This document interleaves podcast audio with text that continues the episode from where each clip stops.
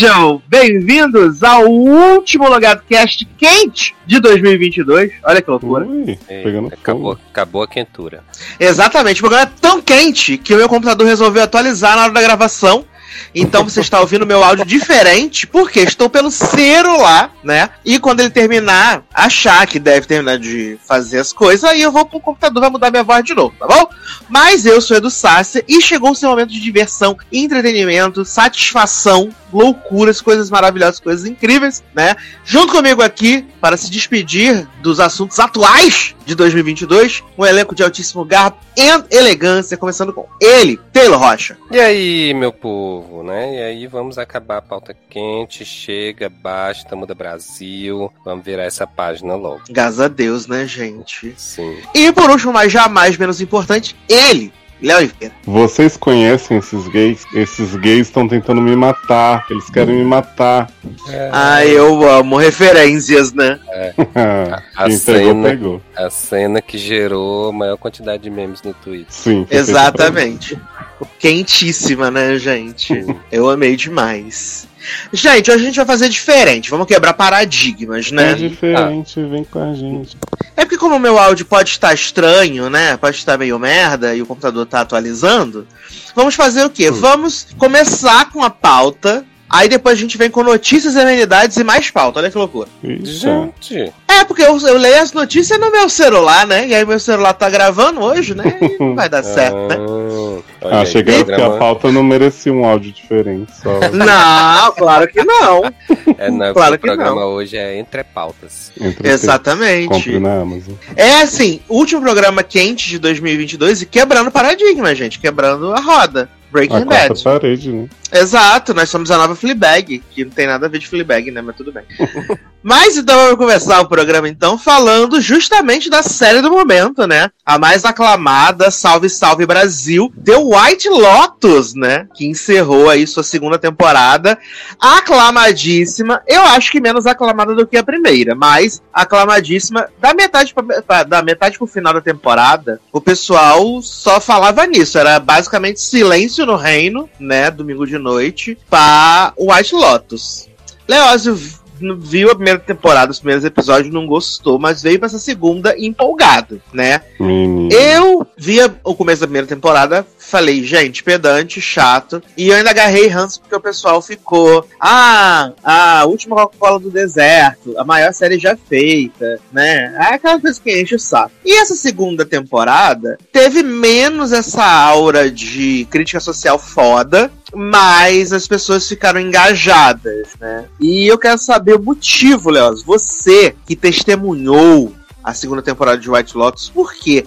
essa aura toda, se ela foi realmente menos pedante, que você comentou há alguns episódios já, mas se ela realmente foi menos pedante e por que você se sentiu interessado em concluir essa segunda temporada? Olha, o motivo da aclamação, eu diria que é finalmente, né, histórias de gays trambiqueiras, gays roubando coisas, aquilo que sempre falam que, que é necessário, né, nas histórias. Mas é, eu sinto que, né, eu comentei aqui os primeiros episódios, acho que esses últimos, acho que do 4, né, até o 7, que foi essa, essa reta final aí dessa curta temporada, eu acho que ela se tornou uma série um tanto mais concisa quanto ela tava, né? Não que ela não siga a história dos primeiros, mas sinto que os primeiros, apesar de eu estar interessado, era aquilo que eu sempre tava falando, assim, eles estavam sempre baseados em algo estranho está por vir. Né? Então, não- acho que os primeiros episódios eles dão umas voltas ali e ficam muito apresentando os personagens. E esses últimos, tiro, porrada e bomba um atrás do outro, assim. Cada núcleo te deixava assim vidradíssimo. Mas eu pergunto, essa segunda temporada tinha algum fio condutor? Porque, tipo, na primeira temporada tinha aquele monte de família estranha lá chegando no resort, né? Uhum. E tinha o negócio do. Agora não lembro se era assassinato, se era morte, se era alguma coisa, eu não lembro realmente, né? Que já tem mais de um ano. E nesse você falou que tinha os corpos boiando, né? É, a primeira tinha esse negócio do. Acho que a primeira cena era o Jake Lacey falando que tava voltando da lua de mel dele sem a esposa, né? Isso, isso, isso, isso, isso. E a gente achava que Daddario tinha morrido, mas na verdade foi recepcionista do hotel, o gerente, né? Que foi, era o Don de Looking que tinha morrido. O Arman, né? Isso. E aí essa temporada ela começa com a Daphne, né? Que é a Sutonzinha, nossa fontinha, nadando no, ali na, na costa, na praia. E aí ela esbarra com o corpo, sai correndo, gritando. E aí nisso chega a Valentina, que é a gerente do hotel, e várias pessoas dizendo, ó, oh, tem um, um hóspede morto ali. Ela fala, ah, mas tá fora da propriedade do hotel, né? O Magia é outra coisa. Fala, não, mas tem vários mortos, gato não tá entendendo. E aí a gente corta pro, pro início das férias, né, da Sicília, com o povo chegando. Então, assim, não é que, meu Deus, uma grande linha condutora, né? É, é realmente separado as histórias de, de, cada núcleo. Tem uns núcleos que vão se esbarrando aqui e ali, mas. E aí fica sempre esse suspense de quem vai morrer, ou quem, né? Porque sempre muitas cenas de gente olhando pro mar, Albrey Plaza encarando e tal. E aí você fica, uai, será que alguém, né, vai aí se jogar? E aí a gente vai seguindo esse mistério. Mas. É, eu acho que eu contei aqui do, do núcleo aí da, da Albrezinha, Sutton, é, Theo James e, e moço marido da Aubrey Plaza, até o momento que Theo James Cameron. Amigos e brotheragens, né? Exato. Cameron levou aí as, as grandes prostitutas, né? Grandes mulheres da vida aí, de vida fácil só que não tão fácil. Lucia e Mia pro quarto dele com, com Ethan. Ethan ficou boladíssimo, né? Que não queria trair Aubrey Plaza, esqueci o nome de Aubrey Plaza, já já descubro. E aí se trancou no quarto, o James ficou com as outras meninas. E aí no dia seguinte, o James chega, deita na caminha do lado de Ethan e fala assim: Ah, quero fazer você se sentir bem, quero ficar dentro de você, né? Que delícia! e aí, menino, o que acontece quando Daphne e. Ai, é Parker o nome dela? Já vou descobrir, gente, que eu. Tô Pode chamar de Abre Plaza, né? Pode chamar de Abre Plaza. É, Daphne e Abre Plaza voltam, né, pro hotel depois de uma noite de, de muita curtição e drogas. E aí, a Aubrey Plaza, ela acha uma camisinha no, no quarto, no lixinho do banheiro deles, né? De Ethan. E aí a bicha fica. Não, dela é Harper. Ela fica possuída, virada no giraia. E aí Ethan já de cara falou: Ó, não, Cameron que pegou as meninas aí. Eu não lembro de muita coisa, não, mas lembro que não te traí. E aí, claro que ela não confia muito no discurso dele, né? E aí, os episódios seguintes, essa mulher transtornada. Primeiro, ela fica, tipo, né? Provocando assim, tipo, você traiu sim, vai me contar. E aí, mulher, não fiz, ela para de fazer gaslight comigo. E a bicha lá, transtornando, olhando pros mal, olhando pra tudo.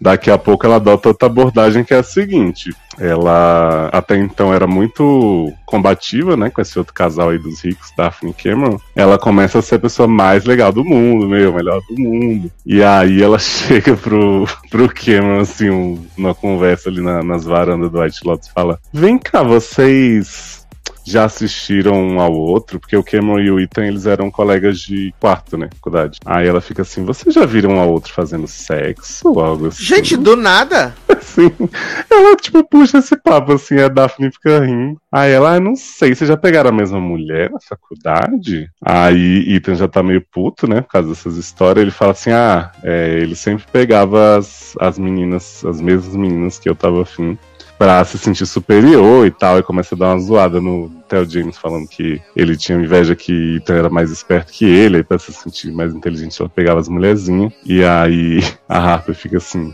mas e aí, já viram um outro transando? Aí Theo James, ah, acho que pode ter rolado, né, sabe como é faculdade, mesmo quarto, ela... Ah, então velhos hábitos, né? Persistem. E, tipo, dando a indireta que eles continuam pegando as mulheres na frente do outro. Aí Theo James começa a desconfiar que algo está acontecendo, o que, é que ele faz? Ele fica preocupado de Daphne descobrir? Não. Ele começa a passar a mão na perna de Aubrey Plaza no meio das conversas de hotel. Aí Aubrey Plaza começa a entrar na onda dele. Daqui a pouco Ethan vai dar uma nadada e a Aubrey Plaza fala assim: vou pegar uma ali bebida com o Theo James. Daqui a pouco, menina, esse homem tá no meio do mar ele olha pro, pro lado, tá Aubrey Plaza e Theo James tomando uns drinkings no bar, super flirtivos. E aí, de repente, eles sumiram. Aí Ethan corre assim, pro quarto. tava no mar e nada? Não, ele tava no mar, os outros dois estavam no, no barzinho, né? Ah, tá. Só que aí, quando ele vê que eles não estão lá, ele fala, fudeu, foram pro quarto. Aí Terei ele corre... né? Exato. Aí ele corre lá no quarto, começa a bater na porta, a porta tá trancada. E eu não sei se você lembra, você tinha falado isso, que o quarto dos casais tinha uma conexão tinha uma porta que unia eles. Não, Que era um quarto um do lado não. do outro. É, que foi. Não. Tanto que quando a. Quando tem a cena do início, que o Theo James vai pegar um calção de banho lá emprestado, ele Ah, fica. me do- lembro que aparece a rola. Isso, que ele fica lá de bunda e rola de fora, o Bray Plaza conta pro marido, o marido fala, ai, não deve ter sido nada, ele só tava, né, se trocando. Aí, quando esse homem corre pro quarto e começa a bater na porta, a Bray Plaza, já vou, rapidinho, tô aqui pegando um chapéu. Aí, ela vai, abre a porta assim, ele, pô, você trancou a porta, você nunca faz isso? Ai, nem sei porquê, menino. E aí, Ethan fica, que, que essa porta aqui tá aberta? Era pra estar trancada, que não sei o que. Ah, que bobagem. O povo desse hotel faz tudo errado. Aí o que, que você veio fazer aqui? Vim pegar esse chapéu. Vamos voltar lá pra baixo? Aí quando eles estão saindo no corredor, sai Theo James do outro quarto com um livro na mão, dizendo que foi buscar o livro. Ah, pronto, grande leitor. Exato, aí fica nesse plot o chapéu, o livro, e aí Ethan começa a coringar, porque ele começa a imaginar a cena do Theo James comendo a Aubrey Plaza na mesinha do quarto, na hora que ele tava batendo, aí que eles se arrumaram rapidinho, ele correu pro outro quarto, a Aubrey Plaza foi abrir a porta, e aí esse homem fica assim, sangue nos olhos, né? Depois de muitas cenas passivo-agressivas entre eles, ele confronta a artezinha. Ela confessa que aparentemente beijou Cameron, né? Na saída pro quarto. Que eles foram lá, ele tava dando umas assediadas nela, ele foi beijou. Aí ela empurrou e falou: Ai, para, garoto, o que, que eu faço contigo? Mas não significou nada. E aí, né, ela fala pra Ethan, acabou, parar com essa palhaçada. A Ethan não acredita, fica, você chupou o pau dele, você bateu uma pra ele, você não sei o que, fica assim. Aí o que que acontece no fim desse, desse incrível... Aí ele, uma hora ele vai atrás do Theo James no meio da água também, começa a ter um corpo a corpo sensualíssimo, Theo James lá só de calção, Ethan de camisa vermelha molhada, branca molhada, né? Aí, vou te matar, você pegou minha esposa, você quer ser melhor que eu, não sei o que, ah... Aí eles ficam lá brigando, chega um salva-vida pra, pra a briga. E aí, quando o Ethan tá no auge de seu, seu descontentamento, ele encontra a Daphne, né? Sutonzinha na praia. E aí fala pra Daphne assim: então, é. Tem um negócio pra te falar, coisa pra te contar, né? Acho que Daphne Cameron rolou alguma coisa. E aí. A... É. E aí Megan Farrey tem a sua M-Tape, que ela fica uns 30 segundos desconcertada, assim. Creio eu, mais pela Harper, que ela tava considerando amiga dela, do que pelo marido, que ela já sabia das traições tudo, né? E aí ela, depois desse momento de desconforto, ela abre um sorrisinho e fala pra Ethan assim... Bom, acho que a gente tem que fazer o que tem que fazer pra não se sentir vítima, né? É aquela Sempre cena que viralizou no Twitter, né? Não sei, viralizou essa também? Sim, que ela tá olhando. Sim, né, essa mesmo. É. Aí ela fala pra ele assim: Ai, antes de a gente ir embora, eu queria dar um passeio aqui naquela ilhota. Vamos? Aí segura a mão dele, dá uma olhadinha assim. E aí os dois saem andando, sobe a música. Fica implícito que também se pegaram, né? Pra se vingar do esconde. E aí. boa. Ah, tem, tem uma cena maravilhosa também, que é quando a. Aubrey Plaza e Meganzinha estão conversando sobre as traições e tal. Uhum. E aí Daphne fala assim: Ai, sabe o que você tem que fazer? Arrumar um personal trainer. Eu tenho um personal trainer Oi? maravilhoso. Do nada. Uhum. Loiro, olho azul, incrível, uma pessoa super do bem. Quer ver uma foto dele? Aí abre Plaza. Tá, né? Aí ela pega uma foto dos filhos na tela e o filho é loiro dos olhos. Tananana. Aí a Aubrey Plaza fala assim: Acho que você errou de foto, mostrando seus filhos. Aí ela, ah tá, depois eu te mostro então. KKK. Aí eu amo. E aí fica esse plot beijos. que ela, ela teve um filho com, com o outro, né? O Uhum. Theo James também tem uma cena que ele tá passando fio dental, que ele, os filhos estão no, no telefone chamando ele, ele faz uma cara tipo assim, ah, não aguento mais criar filho dos outros. Mas aí ele vai, põe um sorriso no rosto e chega lá, super feliz. E no fim, na Aubrey Plaza e o Ethan, eles estão né? Meio em crise, meio que vai ser da gente. Mas começa a se pegar gostoso. Do nada o desejo volta o fogo, né? Depois dessas aventuras com seus amigos. E aí a Daphne avisando que vem Maldivas, hein? Menos, é, Olha menos, aí, corre aí, Ludmilla, né? menos macarrão, mais escuba. Meu Deus. É, poesia dessa série é um negócio incrível, hein? sim. Aí a gente fecha esse plot sem mortes, né? Com esse, com esse núcleo. Deus, todos é, o vivos. núcleo Vidas Secas aí que o povo falou. Não é Vidas Secas, né? É o da Capitu, qual que é o nome? Esse Bentinho, né? Isso, Pentinho Capitu. É, aí a gente tem os outros núcleos, é a família do Albi, né? é Aquele moço que eu te mostrei, bem saudável, que é o Ah, é o do, das piranha, né? Isso. Ele começa. Depois que ele, ele parou de flertar com a Portia, que é a assistente da, da mãe do Chifler, ela na verdade dá um fora nele, porque ele é muito bonzinho, né? É, Rei E aí- Lu, essa? Rei Lu. Rei Lu. Rei sai pra outra empreitada. Então, assim, essa, esse começo da temporada bem desperdiçado dos dois, mas tudo bem. E aí ele começa a pegar uma das, das meninas, né? Da a Lutia. As, as amigas do avô. Isso. É, amigas do avô e já pegaram o pai dele também, né? Adoro! Em Que, família. inclusive o plot do pai, né, que tá. Não, não tá sendo. não tá falando com a mãe de Albert porque traiu ela com 16 pessoas. É que ele é viciado em sexo, né, menina? Essa barra. E aí. Ele que pega as meninas no começo da 16 temporada. Ele pega as meninas lá, né, Lutia. Não pega a Mia, não, mas pega a Lutia. E cadastra elas como hóspedes do quarto dele e do avô. Pra poder Valentina liberar a entrada das meninas no, no White Lotus. É, porque a Valentina tem esse plot de, né, não ser tão, uma recepcionista tão legal, né? Exato, mas você mal perde por esperar a virada de Valentina. Aí nisso, a Albi começa a pegar a Mia. Não, Mia não, Lutia. E aí umas cenas assim, tensas, né? Lutia ajoelhada na frente dele, vai goza pra mim. Que delícia. Aí umas, umas bundadas, umas, ó, bem, bem boas. E aí a Albi começa a se apaixonar, né? Porque ele é esse tipo de pessoa. Aham. E aí Lutia fala assim, menino, sou perseguida pelo meu cafetão, um homem terrível, vive atrás de mim, não posso. E aí umas cenas fake maravilhosas que o homem fica atrás dela, e ela dizendo, ai, preciso de dinheiro pra sair me livrar disso. Hum. Aí no fim, Parece o- verídico. né, a Albi chantageia papai, fala assim, preciso que você me arranje 50 mil euros pra eu livrar a Lutia desse cafetão do mal. 50 mil euros! E aí papai fala assim, querido, não é assim, né? 50 mil, tipo, não consigo. Ele, se você arranjar, fala com mamãe que você mudou, que você só pensou nela essa viagem inteira e vocês podem voltar a ser uma família feliz. Eu amo. Aí, resultado, Lutia pega esses 50 mil, some na escuridão, e a cena final dela é cumprimentando esse homem, esse amigo dela que ela chamou pra fingir que era cafetão, do lado da amiga, vivendo a vida que ela teve. Ganhou pagamento de Theo James, ganhou pagamento do pai diabo, ganhou pagamento de todo mundo que ela podia imaginar. Meu Deus, eu, eu gostei que Trambiqueira que conseguiu monetizar o máximo possível. Sim, foram as férias da vida dela. E te digo mais, Mia, que até então tava quietinha, ela, dá, ela vai dar um Viagra pro pianista do White Lotus, né? Que ela acaba dando remédio errado. Este homem tem um ataque, vai pro hospital. E aí Mia vira pianista fit cantora do hotel no lugar dele. Ah, gente, do nada. Uhum. E chega pra Valentina, né? Que Valentina foi rejeitada pela amiga da recepção, que ela ficava tentando um, um love, mas a amiga namorava um outro cara do hotel. E aí Mia chega pra Valentina e fala assim: Tu quer colar velcro? Não quer não? Eita porra!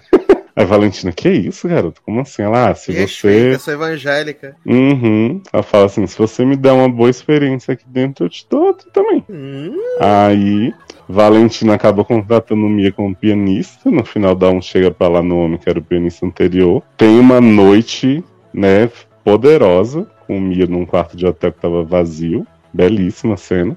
E aí no final vira amiga das meninas. E aí Mia fala assim: vou arranjar umas lésbicas de verdade pra você, que eu não sou, né? Só curtir aqui o momento. só façam as brinks, né? Exato. E a Valentina tem esse florescer aí, vira outra personagem, de repente, quando se descobre. De repente, puta. Não, Valentina não é puta, né? Valentina Ah, continua sua profissão, porém amiga das putas e agora se descobrindo em sua sexualidade. Ah, então. De repente, sapato. Exato. E aí a parte mais importante deixei pro final, né? Que eu nunca esperei que esse fosse o núcleo que ia me ganhar do tanto que ganhou. Que é Taninha, né? Jennifer Coolidge, ela depois de ser humilhada pelo marido 450 vezes, que fica controlando o que ela come, é, conversando no telefone com o amante, não sei o quê, Uhum. ela é adotada por um grupo de gays aí, que aparece. Adoro! O povo diz, você é maravilhosa, vem com a gente. Aí eles levam ela pro, tipo, pra uma outra casa lá que eles têm, longe do White Lotus. Aí vai Taninha com eles. E Porsche, né, que é a assistente Hailey Lu, vai também com um homem que ela começou a pegar depois de Albi, que é sobrinho de um dos gays, sobrinho de gays. ok. Aí, menino, Três episódios, fudelança. Tânia cheirando pó. Meu O Deus! povo arranjando homem hétero pra pegar Tânia. O homem que falam que é o mais bem dotado do mundo aparece homem com a piroca lá. Aí, Hayley Lu também pegando esse menino. E aí, esse menino, vamos dar uns passeios, deixa esses gays aí, Tânia. E aí, termina um dos episódios, Tânia flagrando o namoro de Hayley Lu, que aparentemente é sobrinho do homem, comendo seu tio. Oi? É, menino. O que tá acontecendo, meu Deus? E aí umas músicas, uns negócios, umas, uns negócios, bichos empalhados, maravilhosa a, a cinematografia. E aí Tânia só fala pra Hayley Lu assim, Hayley Lu, é, não confio muito nesse garoto não, você tá andando, tá? É, vi umas coisas aí que você nem imagina. Aí ela fica, ah, imagina. Aí sai com o homem. Daqui a pouco, Tânia tá lá com os homens, com seu, com seu boy, não sei o que, encontra uma foto de um homem que parece muito seu marido Greg com o gay atual, o tio do menino, né? Do Jack. Eu amo, eu amo gay atual. É, do gay principal. É porque tem vários gays. Tem o gay, aquele gay francês de Emily em Paris, sabe? Dos cabelos brancos. O véi feio? Isso, aí tem esse gay que é o tio do menino. Vários gays. E É, onde, como não- diria. onde tem gay não tem paz, né? Não tem. Oi, gays, né? Aquela coisa. Aí o que que acontece? Um dia Hayley Lu tá com o seu namoro. E aí Namor começa a chorar e fala assim: tava muito fudido na vida, meu tio me ajudou muito, não sei o que, mas meu tio não tem dinheiro, ele tá desesperado pra recuperar um pouco de seus posses, isso tudo é, é pose. Ah, Mas ele vai, há de conseguir.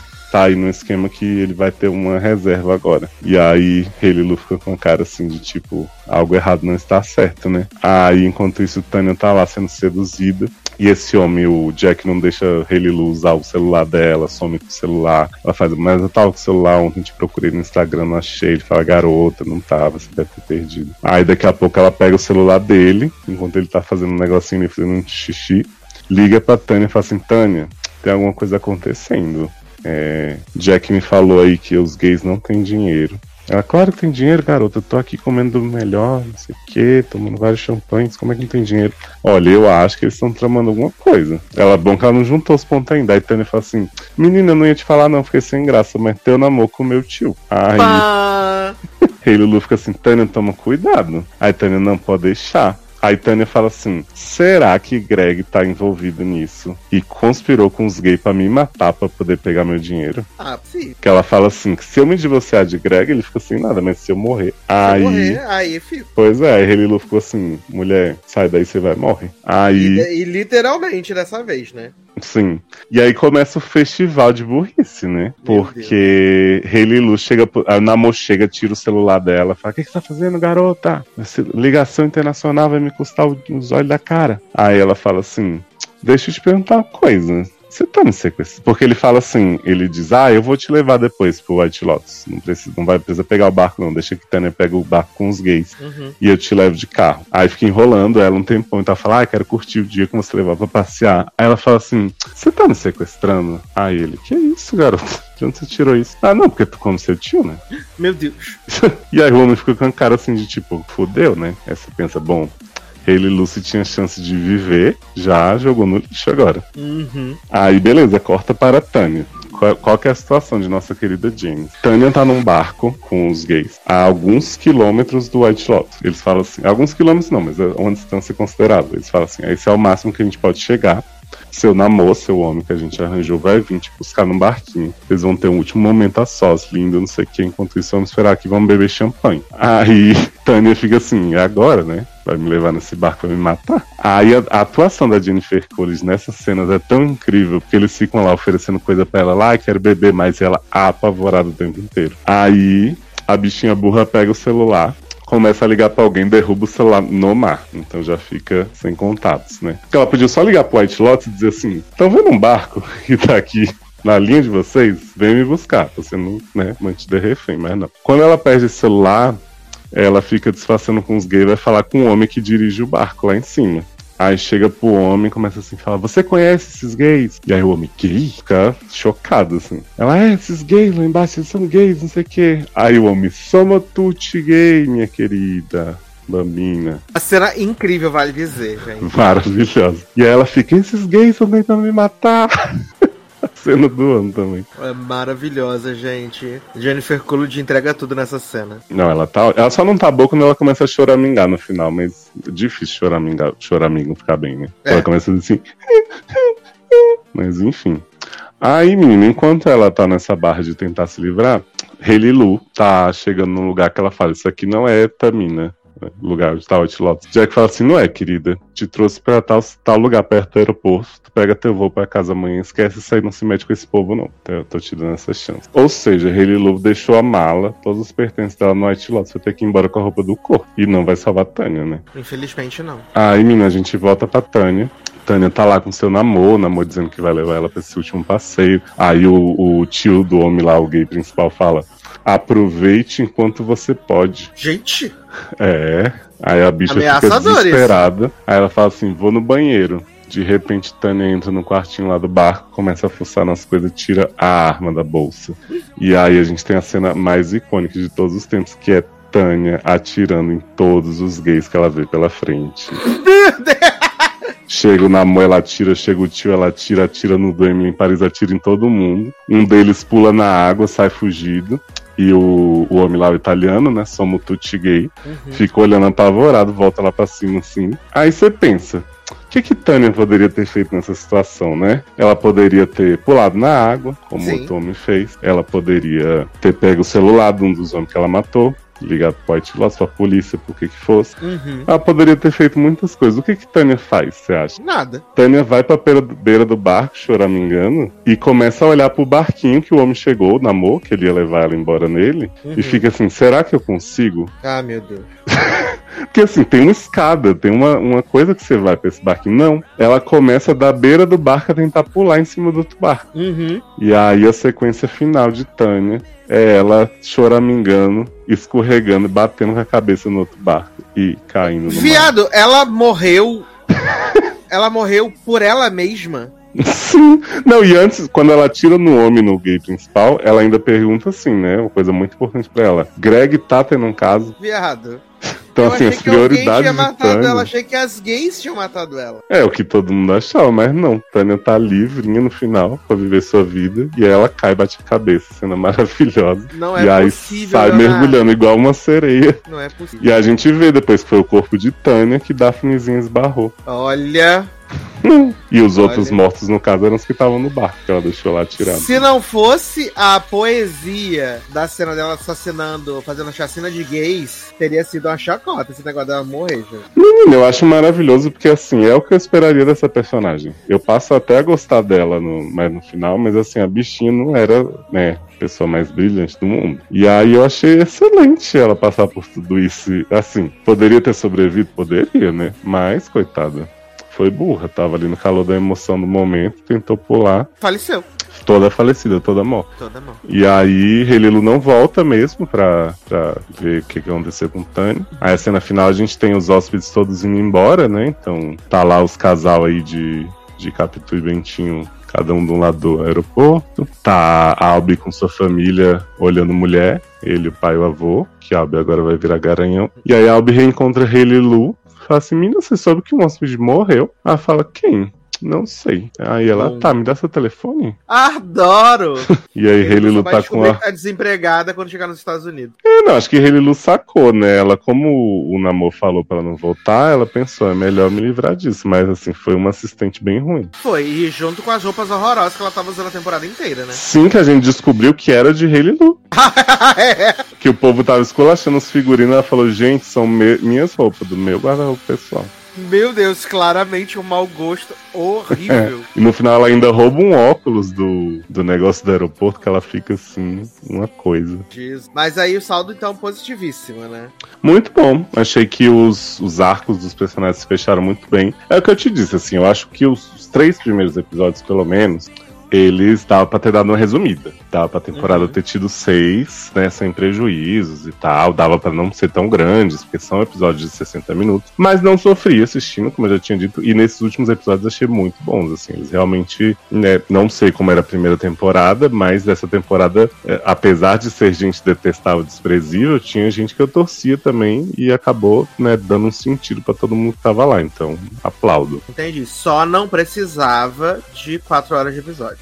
Eu não podia ter sido mais conciso o começo, assim, porque se você parar pra pensar, tipo, o, o arco que eu acho que foi o mais consistente foi o dos, dos quatro lá, né? Telzinho, Aubrey, Ethan e, e Meganzinho. Uhum. Mas também dava pra ter dado uma resumidinha. E os outros, se você pegar, tipo, as cenas da Jennifer Coolidge nos três primeiros episódios, não tem nada a ver com o que acontece nesses. Que é isso, do marido humilhando ela, ela fazendo coisa com cartomante, cartomante dizendo que ela vai morrer. Isso podia ter sido um episódio só disso, entendeu? Entendi. E já começar essa história dela com os gays, de repente os gays irem cortejando ela aos poucos do início, e depois levar assim. Não, foi assim. De repente, gays querem me levar pra fora da ilha, tô indo.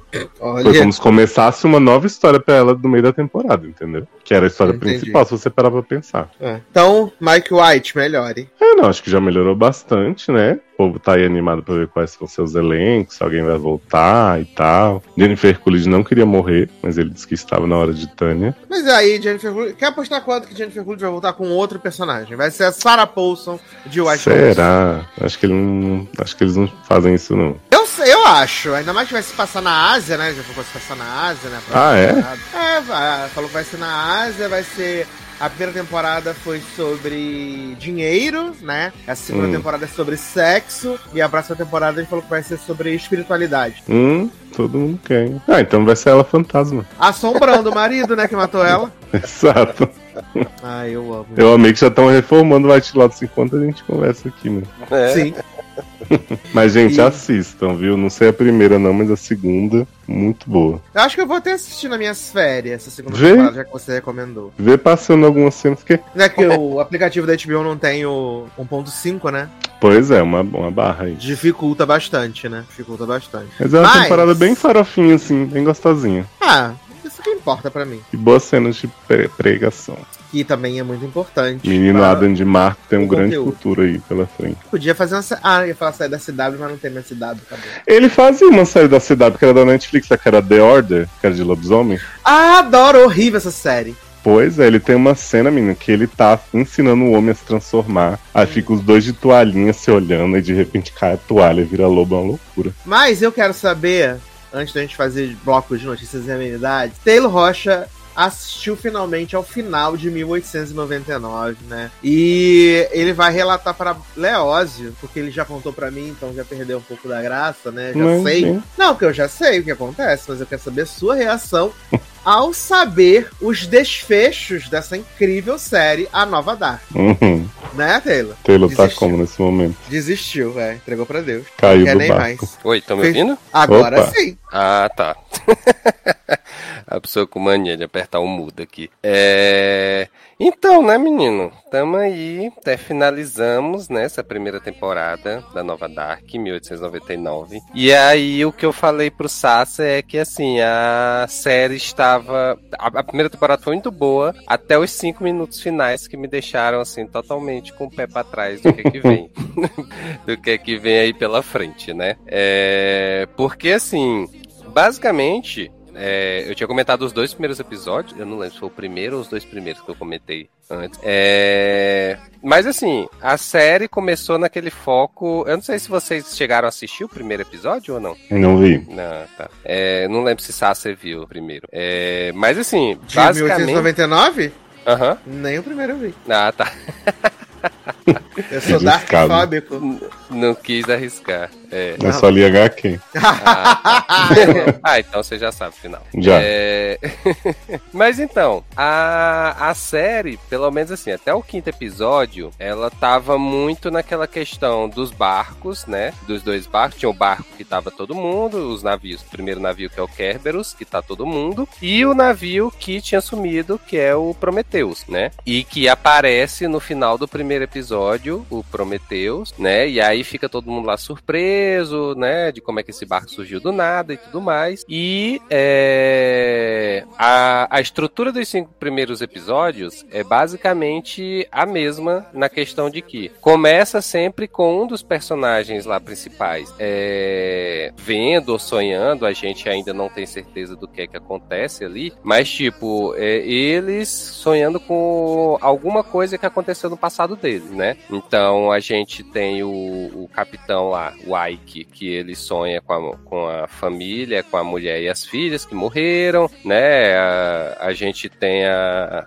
a, a irmã do menino, a, ai gente, a Tove, ela sonhando de quando é, ela foi estuprada e por isso que ela tá grávida atualmente, né? Então, assim, cada um sonha com uma coisa e aí aparece a voz da, da protagonista, da Mora, dizendo acorde, né? E aí eles acordam e estão no bar. E aí, durante a temporada, basicamente assim, a gente vai acompanhando porque é, a gente tem que, tirando o pessoal do navio, né, a gente tem é, três pessoas que vêm de fora do navio e que a gente não sabe como, porquê, o, o que raios essas pessoas estavam fazendo, né? É, primeiro chega o Daniel, que é ele, assim, a primeira cena dele já é subindo mesmo no navio, assim, direto da água, ninguém sabe como, porquê. E só que eles... com ex? Sim, quase. Faltou só a pose. É, mas aí, tipo, ele se infiltra ali como pessoa da, da, da, dos passageiros mesmo, né? E ninguém desconfia que ele veio de fora, né? E ele tá o tempo todo atrás da Mora, né? E aí dizendo é, o que é que ela tem que fazer, ou como ela, o que é que ela tem que procurar e tal. E a Mora desconfiada o tempo todo, né? Aí o segundo é o menino que aparece no final do primeiro episódio, que assim, quando eles vão visitar o. Quando eles veem o, o barco que afundou, o Prometeu, eles vão lá no barco para ver o que, que aconteceu e o barco tá todo é, bagunçado por dentro e tudo mais. E eles encontram apenas esse menino é, dentro do barco. Ele tá dentro de um armário lá, fechado por fora, né? Então a gente tem é, ele, que é o outro, que é o, é, o Elliot, né? Que ele vem de fora também, aparentemente. E a gente tem um outro cara que é o que o Jerome, que ele também vem de fora do bar. Também não sabemos como nem porquê, né? Ele apenas é, rouba o, o, uniforme de uma pessoa da tripulação e se passa por alguém da tripulação do navio. Mas né? a segurança desse barco tá, tá, tá aqui ótimo, né? de Brasília, né? Sim, exatamente.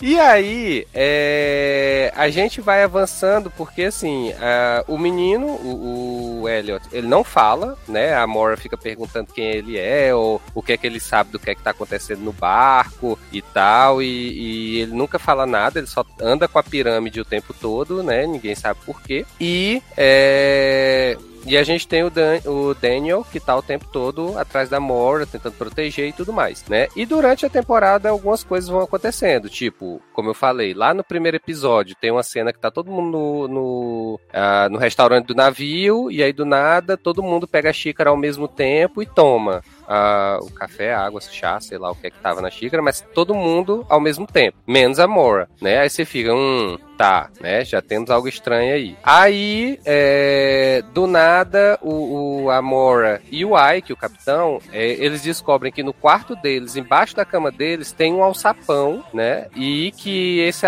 alçapão, é, aparentemente, foi construído pela, pela empresa que, que, dos navios, né? E que, assim, de primeira eles não entendem por quê, porque quando eles descem não tem nada lá embaixo, né? E é, à medida que vai evoluir e enquanto isso, porque assim, a gente tem basicamente a Mora e o Ike tentando descobrir o que está acontecendo ali naquele navio de estranho, né? Enquanto isso, é, o, uh, porque assim, quando eles encontram o Prometheus, né? Aí o Ike, o capitão, ele vai, né? Eu acho que eu falei isso quando eu comentei antes, que ele diz: Não, gente, o navio é meu, vai ser do jeito que eu quero. E eu quero levar o Prometheus de volta. Então, vamos levar de volta. E aí começa um, um, um motim no navio, né? Todo, é, tanto os passageiros quanto parte da tripulação se revoltam com isso, né? E começam a procurar o Ike de toda maneira maneira pra, prender ele, pra poder o. o Toda vez sub... que falar ai, que eu só lembro da Narcisa falando, ai, que Batista.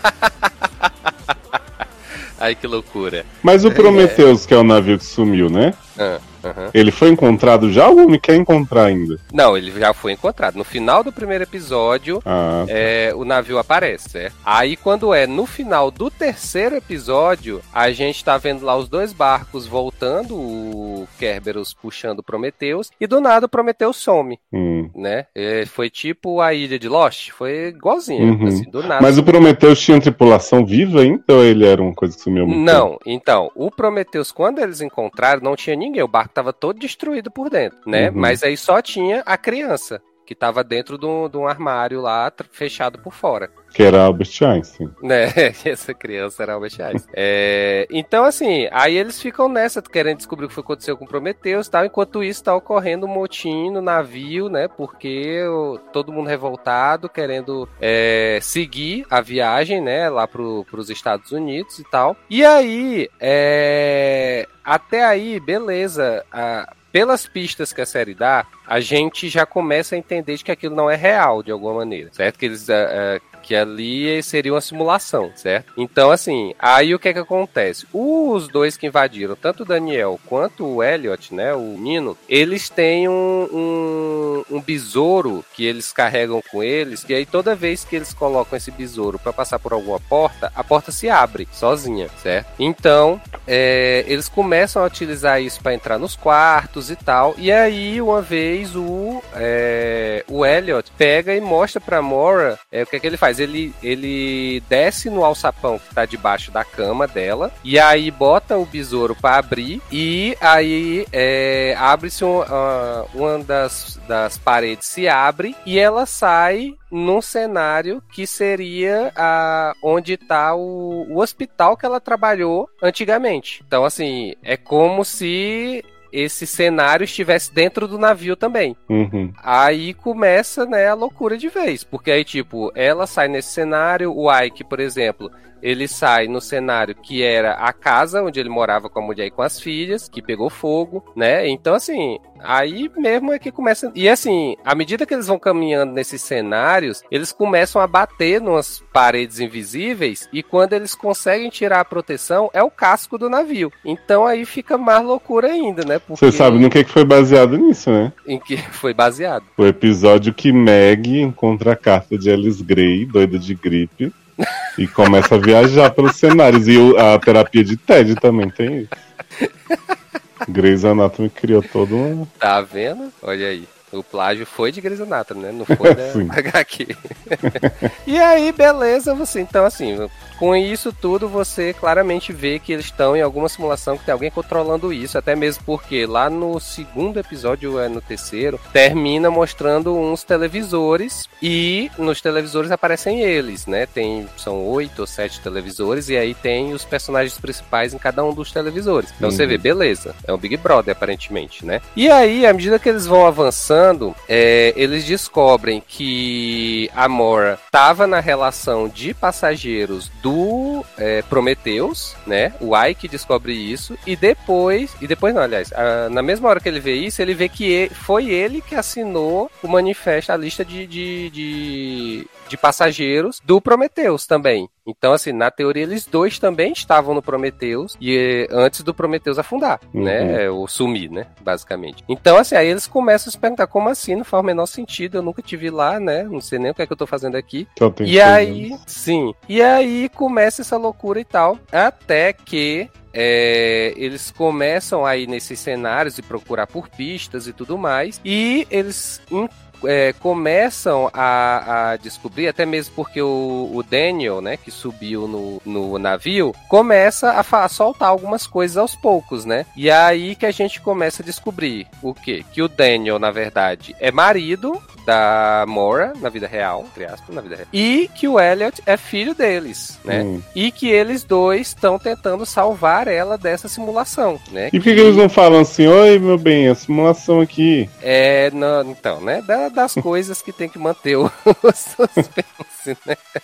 É porque assim, o menino, o Elliot, pelo menos ele fala, né? Porque ela pergunta pra ele: por que, que você não me fala, não diz nada, abre a boca, menino, né? E aí ele só faz escrever um negócio. Não, escreve- não, ele fala no ouvido dela. Eles estão nos ouvindo, Hum. né? Então aí ele dá a dica de que tá sendo espionado. Mas E- aí, se eles estão espionados e não estão falando nada sobre a simulação, não sabem que são eles? Como é? Não, tipo assim, ele, ele não vai falar nada pra ela porque estão ouvindo, né? Sim, aham. Mas aí o povo que tá ouvindo esses estranhos que chegaram na simulação deles que não deviam estar lá, não tá percebendo que tem algo errado? Ah, sim, sim, pois é. Tem, é, na verdade, assim, eles estão vendo. A gente vê depois, assim, quem é que tá assistindo, que aí, na verdade, é o pai da, da Mora, que tá assistindo isso tudo, Hum. né? E que ele vê, mas assim, é, é porque o que é que acontece? Pelo menos foi assim, do que eu captei. É que, tipo, essa simulação vem ocorrendo há vários. é, várias vezes. Então, sei lá, Uhum. essa é a, vamos supor, a simulação 100, né? E aí, tipo, todas a, é, e nenhuma, ve nenhuma das vezes o pai e o filho conseguiram fazer a Mora acordar da simulação, sabe? Hum. Então, assim, eu acho que tá no momento de que ele não acredita mais que isso que o pai- o pai da Mora não acredita que isso vai acontecer, sabe? Porque todas as vezes, tanto é que tem um momento que ele fala, é, todas as simulações que a gente fez até agora sempre terminaram com o navio afundando, por quê? Porque as pessoas deixam de seguir a lógica e passam a seguir a emoção, Mas o pai aí? dela sabe, então, que o marido e o filho dela estão tentando. sabe? É. Sabe? Aham, O exato. problema é só Ah. eles falarem diretamente. Se eles quiserem tentar de outras formas, ele deixa. Exatamente. Aí, assim, é, quando a gente começa a é, descobrir isso, aí surgem duas teorias que ainda não foi decidido qual é a teoria que é correta, que é assim, é, o Daniel diz... A correta é a dos quadrinhos. Claramente.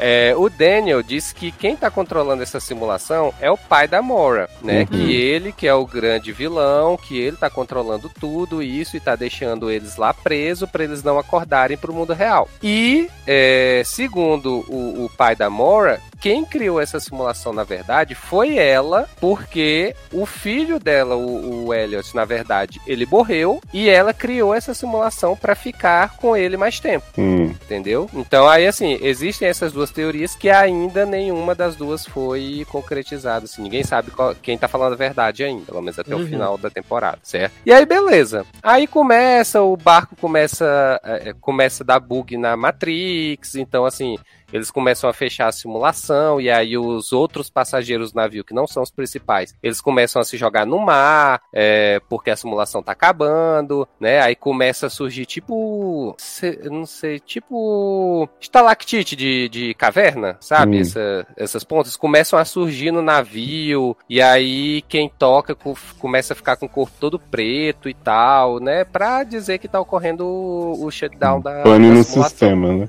Exatamente, alguém me desconfigurou. E aí o Daniel, é, junto com a Mora, que a Mora agora já sabe que eles dois são casados e tudo mais, é, o Daniel tenta fazer com que é, ele tá tentando corromper essa simulação para que ela não esqueça mais, porque toda vez que recomeça a simulação, ela não lembra de nada, né? Então ele tá tentando fazer é, é fazer com que nessa, nessa simulação, pelo menos se recomeçar, ela vai lembrar do que já aconteceu, né? E aí, Uhum. beleza, ele tá tentando fazer isso, aí o, o, o pai dela descobre que ele tá fazendo, tá tentando fazer uma coisa diferente dessa vez, né? Nessa, nessa simulação. E aí ele, é, ela, desde que ela acordou, ela anda com a chavezinha dentro de um cordão que ela tem, né? E aí essa chave, ela é justamente para fazer a pessoa acordar da simulação, né? Só que ela não sabia disso porque é, o pai dela sempre soube que tinha algo que podia acordar da simulação, mas não sabia o que. E o Daniel sabia. E aí eles começam a procurar porque aquela pirâmide que o menino tá, tá segurando,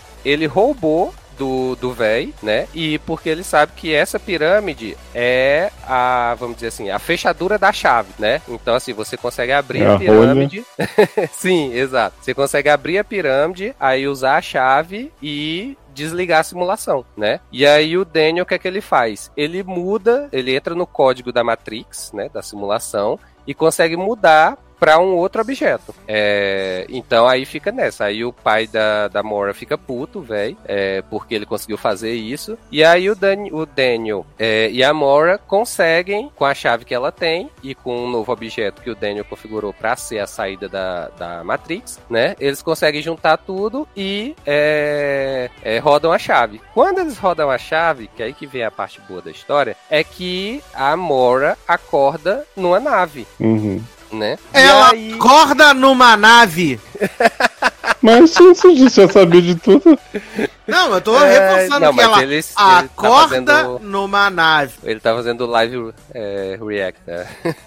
É, então, aí ela acorda numa nave, né? Ah, Assim, ela acorda no espaço, a gente não. no- no- numa sala assim. Uhum. É, a gente não sabe ainda o que que é. Ela começa a olhar e do lado dela tá todos os, os, é, personagens principais da série em cápsulas, estão dentro de cápsulas, né? E aí em estado de, de é, criogênico, vamos dizer assim, né? Uhum. E com os aparelhos do lado para fazer a simulação. E aí a gente vê que realmente tinha essa simulação e tal. E aí quando ela vai olhar pela janela, né? Ela vê que ela tá no espaço, né? E aí é, tem um, um, um computador, uma tela de computador lá no nesse espaço onde ela tá. E aí aparece uma, uma imagem, um, um texto do irmão dela dizendo bem-vindo à realidade. E aí é, ela vê que eles estão, na verdade, em 2099 e que. Olha, olha Brito.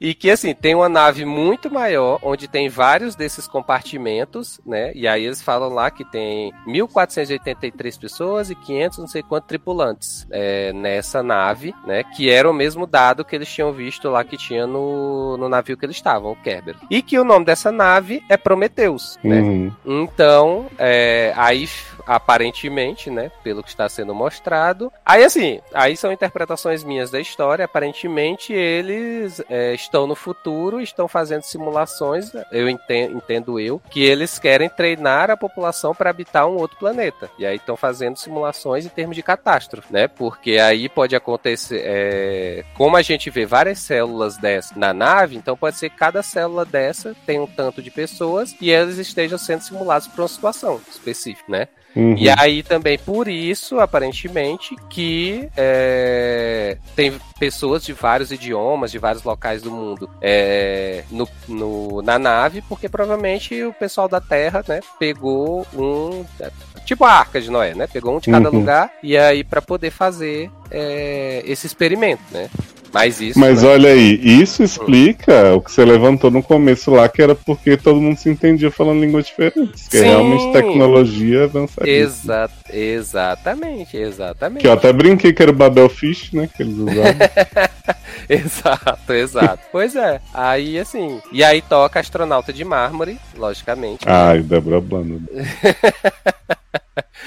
E aí, assim, foi o que eu falei pro Sasha de que, é, tirando essa parte da nave, até o que tava acontecendo no navio, eu tava gostando. Começou essa Mas parte por que você nave. achou ruim exatamente, assim, já sabendo que eram simulações? É por ser Cara, no espaço é ou porque- você acha que quebra É, muito? eu acho que é porque é no espaço. Eu acho que, sei lá, fosse um, algo mais no estilo de, sei lá, de Lost, por exemplo. Na questão de que Se fosse um tipo, laboratório. É, um laboratório por trás, estivesse fazendo experimentos e tal. Beleza, porque desde o início a gente sabe que é um experimento. Mas, assim, essa questão de, de, de ter gente do futuro que tá fazendo uma simulação com as pessoas, assim. Não sei, não- na hora não me desceu muito, porque eu tenho medo do que, que eles vão fazer na segunda temporada, sabe? Eu acho que eu Uhum. fiquei mais com medo do que vem por aí do que necessariamente ter achado ruim é, essa questão, sabe? Sim. Dessa, dessa revelação, né? Mas assim, é, eu gostei da temporada, gostei bastante. Eu acho, que eles,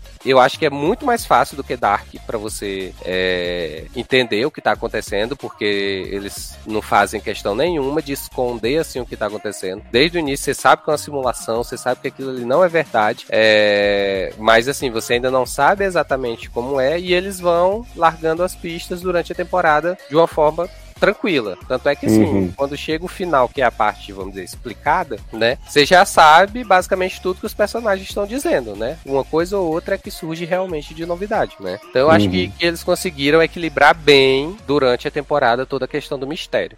O que eu acho que eu me preocuparia se eu fosse espectador da série Hum, é, é a questão que, assim, do o, o reboot, né? A lá Westworld. uhum, É, sim. devo esperar uma segunda temporada em que tudo que foi relação entre esses personagens né, na primeira vai ser zerado? Ou aí eles vão Então. acordar já com isso construído e vão partir dali do que Uhum. eles viveram, entre aspas, no navio? É uma coisa que eu pensaria. Exatamente. E assim, um ponto que. Porque assim, como eu falei, como a gente já sabia o tempo todo que era uma simulação, então quando chega lá no, sei lá, no sexto, sétimo episódio, que o navio tá se destruindo e os personagens estão se despedindo um do outro, eu fiquei, gente, eu não tenho como me emocionar com isso, porque eu eu sei que eles não vão morrer, né? Eu sei que isso é uma simulação. Então, assim, aí tem cena do, do, do marido com a mulher se afogando e se beijando e chorando, que vão morrer, o cara que se sacrifica pela menina e tal, não sei o quê. E aí eu digo, tá, beleza. Mas eu achei desnecessário pelo fato da gente já saber que é uma simulação. Então, assim, eu, aquelas cenas não me pegaram, sabe? Assim, de, tipo, Uhum. não me importo porque eles vão ressuscitar uma hora, né? Vão acordar. Então, e realmente, como você falou, né? Essa questão das relações. Porque, assim, é, a gente até o momento não sabe se os traumas que foram mostrados, se os personagens realmente passaram por aquilo, ou se realmente é tudo Uhum. inventado,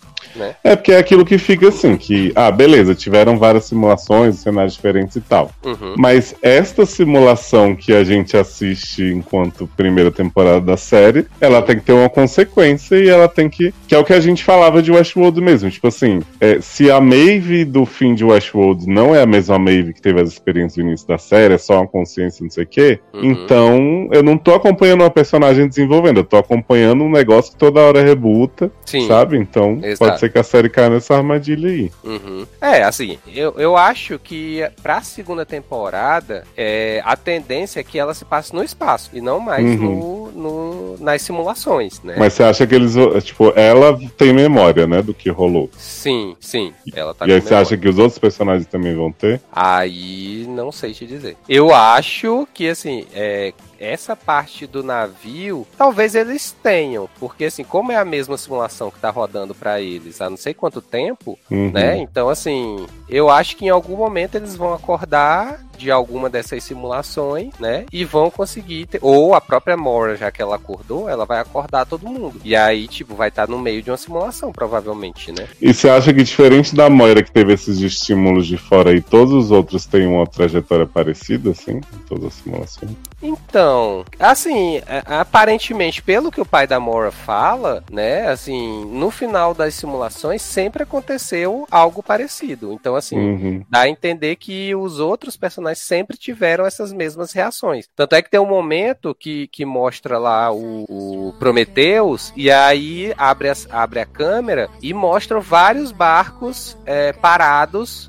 no mesmo lugar, ou seja, são os Hum. barcos das outras simulações. Então, basicamente, sempre aconteceu a mesma coisa, né? Ou algo bem parecido. Tipo, é, os personagens começaram, mesmo eles sendo de cada um de um local, de cultura, de língua diferente, é, eles sempre conseguiram se entender e se uniram para tentar salvar o navio. Quando a lógica, né, seria outra segundo o pai da Então dá a entender que eles sempre é, mantiveram isso. Então por isso que me leva a crer que é pelo menos alguma parte dessa, dessas informações, dessas simulações, é verdade, sabe? Então, tipo, a menina grávida, pode ser realmente que ela tenha sido estuprada, o o padre português lá com o menino de elite, né? Pode ser que eles realmente sempre foram é, um casal, né? E Então, teve assim, mamada? Não teve, menino, não teve. menino. Eu soube que Ah. teve um handjob agressivo de rasgo. Teve, teve. Não, isso teve. teve. Eu Foi- gostaria da minutagem, se possível. que- Qual Tá, episódio, qual É, minutagem? no Não é. terceiro episódio, não lembro a minutagem, não. Mas teve, foi cada um de um lado do, de uma grade e ele lá puxando violentamente. Gente, na grade? Foi, porque ele, o Rasmo é- era da classe inferior, né? Então Mas não machuca? subir. Ah, não, menino, mas a grade tinha um espaço bom. Ah, tá, não era um buraquinho. Né?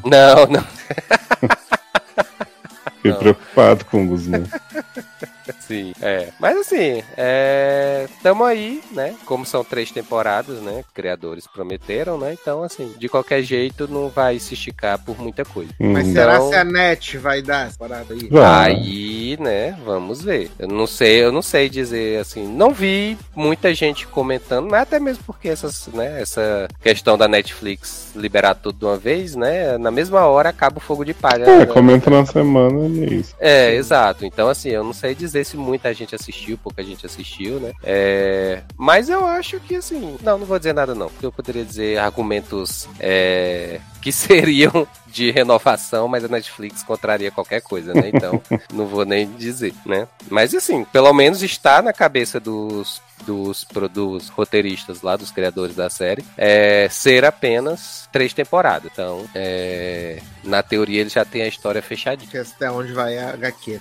É, exato. É, na Ainda verdade, não li eles- HQ, eu vou ler HQ. aí. Eles chegaram no HQ no fim da temporada, né? Que a HQ se passa no espaço e tem umas simulações também. Hum, olha aí, pronto. Agora eles vão ter que esperar a escritora da HQ escrever. Exato. Adoro! Ai, ai. Então, Mas eu mais eu achei o mais- Martin, né? Né? Mas eu achei mais um Westworld encontra Matrix do que outra coisa. Porque Encontra quando começou- manifesto. né? Porque quando começou esse negócio da simulação, porque assim, tem uma hora que eles falam, né, que a Mora, ela desde pequena, o, o pai dela apresentou um livro pra ela que ela que- que era aquele do mito da caverna, né? Então, é, que, né, resumindo, é, a questão do mito da caverna era aquela história de que o- as pessoas estavam presas dentro de uma caverna e aí elas só conseguiam ver as sombras refletidas na parede e elas não viam o mundo lá fora. Até que um conseguiu escapar, né? E aí viu o mundo lá fora, achou muito estranho, né? Porque estava acostumado com as sombras, né? Mas decidiu ficar lá e aí sempre ficou na dúvida se ele ia voltar para contar para as outras pessoas como era o mundo lá fora ou não, porque ele sabia que as pessoas iam dizer que ele estava doido, né? Porque não tinha nada daquilo, né? Então assim, a Mora sempre foi fixada com esta ideia e aí ela sempre confrontou o pai com a história de que é, se aquilo que a gente está vivendo, se é real mesmo, né? Ou né, se seria uma Matrix, né? E aí, e se fosse umas, umas Matrix, né? O que seria a verdade realmente, né? Qual seria, o que é que teria lá fora, né? Que estaria acontecendo. E aí ela sempre foi fixada nessa ideia, né? E aí por isso foi que o pai, o pai da Moore, né? Disse que quem estava fazendo a simulação era ela, na verdade, porque ela queria conhecer os limites do cérebro humano com relação a essa definição, essa percepção do que é realidade e do que é fantasia, ou não é verdade. Adoro, cara, não é verdade. Sim. E é isso, Eu- né, gente? Até agora nenhuma renovação. Já tem mais de mês, essa série acabou, né? Então, né, menino? Tamo, vamos ver. Aí isso. depois se cancelaram a Freia Guerreira, tudo é possível. Ah, não, mas se assim, se tivesse sapatão na série, provavelmente já, Já teria sido teria. cancelada. É. Não é, mas como tem sapatão- gay, né? Que aí- horror. É, gays provavelmente vai ser renovada. É, Né? Mas tem gays brancas, então a renovação Exato. é mais garantida. E vai dizer que esse menino de elite aí, Guzmán? Zinho, né? Guzmán, ele tá trabalhando pra caramba, né? Que ele tá numa série no Disney Plus também, né? Ah, é. E é, gente. Tá, tá numa série do Disney Plus. Miguel estreou- Bernardeu. Mena- Miguel Bernardeu, exatamente. E ele é um Hum. lutador de boxe nessa série da Opa! Disney Olha. Plus. Você vê, a série é tão boa que entrou no Disney Plus e no Star Plus. Gente, Exato, entrou nos dois. A cara da Disney Plus, uma série de boxe, né? Não, porque na verdade a protagonista da série é uma moça que canta. Então, ah, Ele é o par romântico. ele tem shirtless. Provavelmente, luta boxe. Que Mas esse é homem o- tá como é nome? excelente forma. A Tá última jornada, a última partida, a última alguma coisa, a última canção. Eita. The Last Ship. É a última alguma coisa. É alguma coisa dessa aí. Miguelzinho Bernardo, Hum. né? Eu acho que pro final de 1800 A última chance, sido se eu não me melhor, engano. só se tivesse Tânia caindo no bar. Garoto, vai estar no espaço. Uai, ia ser ótimo ela acordar da simulação. Tanto espaço. É a última chance mesmo. É a última chance. Tá aí trabalhando muito esse moço. Menino que nasceu só em. no- nasceu em 96, né? Como é que pode, jovem? Gente do céu. Ah, do Chave. mesmo ano que eu. Aham, assim. Quando você já tinha 10 anos já. Engraçado. Mas assim, é, se você foi Darker, né? Quando o Dark passou, então assista 1899. Se ainda não assistiu, porque você vai gostar. O ritmo é o mesmo, o clima de mistério é o mesmo, então vai ser tranquilo. Então eu fiz exatamente o correto a se fazer. Não nem um Sim. segundo. Exatamente. Ai, ai, gente, eu sou muito icônico mesmo. Mas depois das duas primeiras séries aí, menino, vamos falar de notícias e amenidades, né? Finalmente aí. Eita, gente. o bloco mais aguardado pelo Brasil. E com uma notícia que saiu fresquinha agora, enquanto estamos gravando esse podcast, né? Que James Gunn, né? O novo Bambambam Bam Bam da decepção, ele tá escrevendo um novo Superman. E ele avisou que Henry Cavill não será o Superman na decepção. Hum. Mas, gente. E tiraram o homem da Netflix pra Né? gente? Exato. Foi burro, né? Henry Cavill foi burro, né? Acreditou no projeto. É, é saber, né? é saber que contrato foi esse que Henrique Cavill assinou, que aparentemente vão dar outro papel pra ele. Exato, Ué. ele tá aí no radar pra fazer um outro personagem da DC. Tipo o Aquaman, que vai virar outro personagem? E Provavelmente. vai ser o lobo. É porque o novo Superman da DC vai ser o Superman negro, né? Ah, é? É, vai ser o Superman negro. E aí o Henry Cavill acabei de, acabou de colocar no, no, no Instagram dele, né? Que ele conversou com o James e tal. Nananã. Resumindo, né? Se fudeu Vai fazer um personagem whatever, tipo Átomo. Exato. Se fudeu. Vai ser coadjuvante de algum filme, né? Enquanto Liam Hill Hemsworth tá rindo na cara Vai dele. fazer aquele papel que era do Brendan Roof no LED. Exato! Exato. Ai, que maravilha. Mas o que eu falo da DC, né, gente? O bom é que saiu essa notícia agora, mas até junho do ano que vem, pode demitir James Gunn, pode vir Perry Jenkins ser a nova líder da DC, pode des- reno- descancelar Legends e botar no DCU, é, tudo vale, né? Pode descancelar Batwoman, Muita coisa pode acontecer, né? é, inclusive nada. Exato. Pra acontecer, eu sempre espero o pior. Essa é a verdade. Ah, sim, não, com certeza melhorar não vai, mas vai que ainda tem uma twist pra Henry voltar a ter um, um papel. Vai ser o Superman do mundo bizarro. Isso. Ah, o que mais temos aqui? A Disney renovou a série, que na verdade era um filme anteriormente, que é Meu Papai é Noel, né? Que teve uns três. Aí esse ano saiu a série e a Disney renovou a série pra segunda temporada, que não faz sentido nenhum, né? Mas tudo bem. E enquanto isso, meus amigos, parece que o fim de The Morning Show se aproxima, né? Porque Reese Witherspoon, né, tá envolvida aí com a sequência do filme lá da eleição e assinou o contrato para protagonizar já duas temporadas de uma nova comédia na Apple TV Plus. Né? Exato, já assinou. Duas temporadas, né? Nem A Reese Witherspoon, entre uma temporada e outra de The Morning Show, ela fez cinco séries. E três filmes. Pois é, agora é que ela tava quieta ultimamente. E o, e, o, e o menino lá também tá. Tá em outra série, né? O- vai Quem? fazer outra série. O. Que Coringa. era dono lá da rede na segunda temporada? Que era o dono, não, que era o. O Coringa? O Sim, Coringa. ele vai fazer outra série. O Coringa vai fazer outra série. Exatamente. Então, Sim. o, o. É, se bem que o outro ele saiu da série, né? Ai, gente, hoje eu tô Sim. ruim de novo. Steve Carell. Steve Carell, exato, já saiu também. É, né? Saiu. Ah, O que mais temos aqui, né, menino? Ah, ficamos aí sabendo essa semana que o Westworld, né? eh, The Nevers, Raised by Wolf, vão ser, foram todas removidas do catálogo da MTV, da MTV não, da HBO Max, né, menino? E Olha. vão ser vendidas aí pra outros, Leiloadas, outros stream, né, menino? Outros stream, caralho. Toma. Ai, É. ai. Aí a listinha tá aqui, né? Westworld, The Nevers, Raised by Wolf, F-Boy Island, Legendary, uh, Fighting Magic Mike, Head of the Class, A Esposa do Viajante do Tempo, Gordita Chronicles, Love Life, Made for Love, The Garcias e Minx, né? São as séries que foram removidas e que vão estar em outros serviços em breve. É, tá? e vai ser pra, pra esses streaming tipo Pluto, né? Isso, para streamings free, exatamente. É, que vão Parece- pagar 10 centavos pelo pacote. né? São streamings Ok. free. Pegar essas séries aí que nunca tiveram audiência. Ai, ai. Ah, mas em compensação, The Sex Life of College Girls renovada para terceira temporada. Aí. É, né? Por favor, né? É, gente, o que é bom tá aí, né? Que é Sex Life College Girls, é The Other Gossip Girl, né? porra, PLL. E Gossip Girl e PLL, né? It's E It's Just Like That. just like that, exatamente.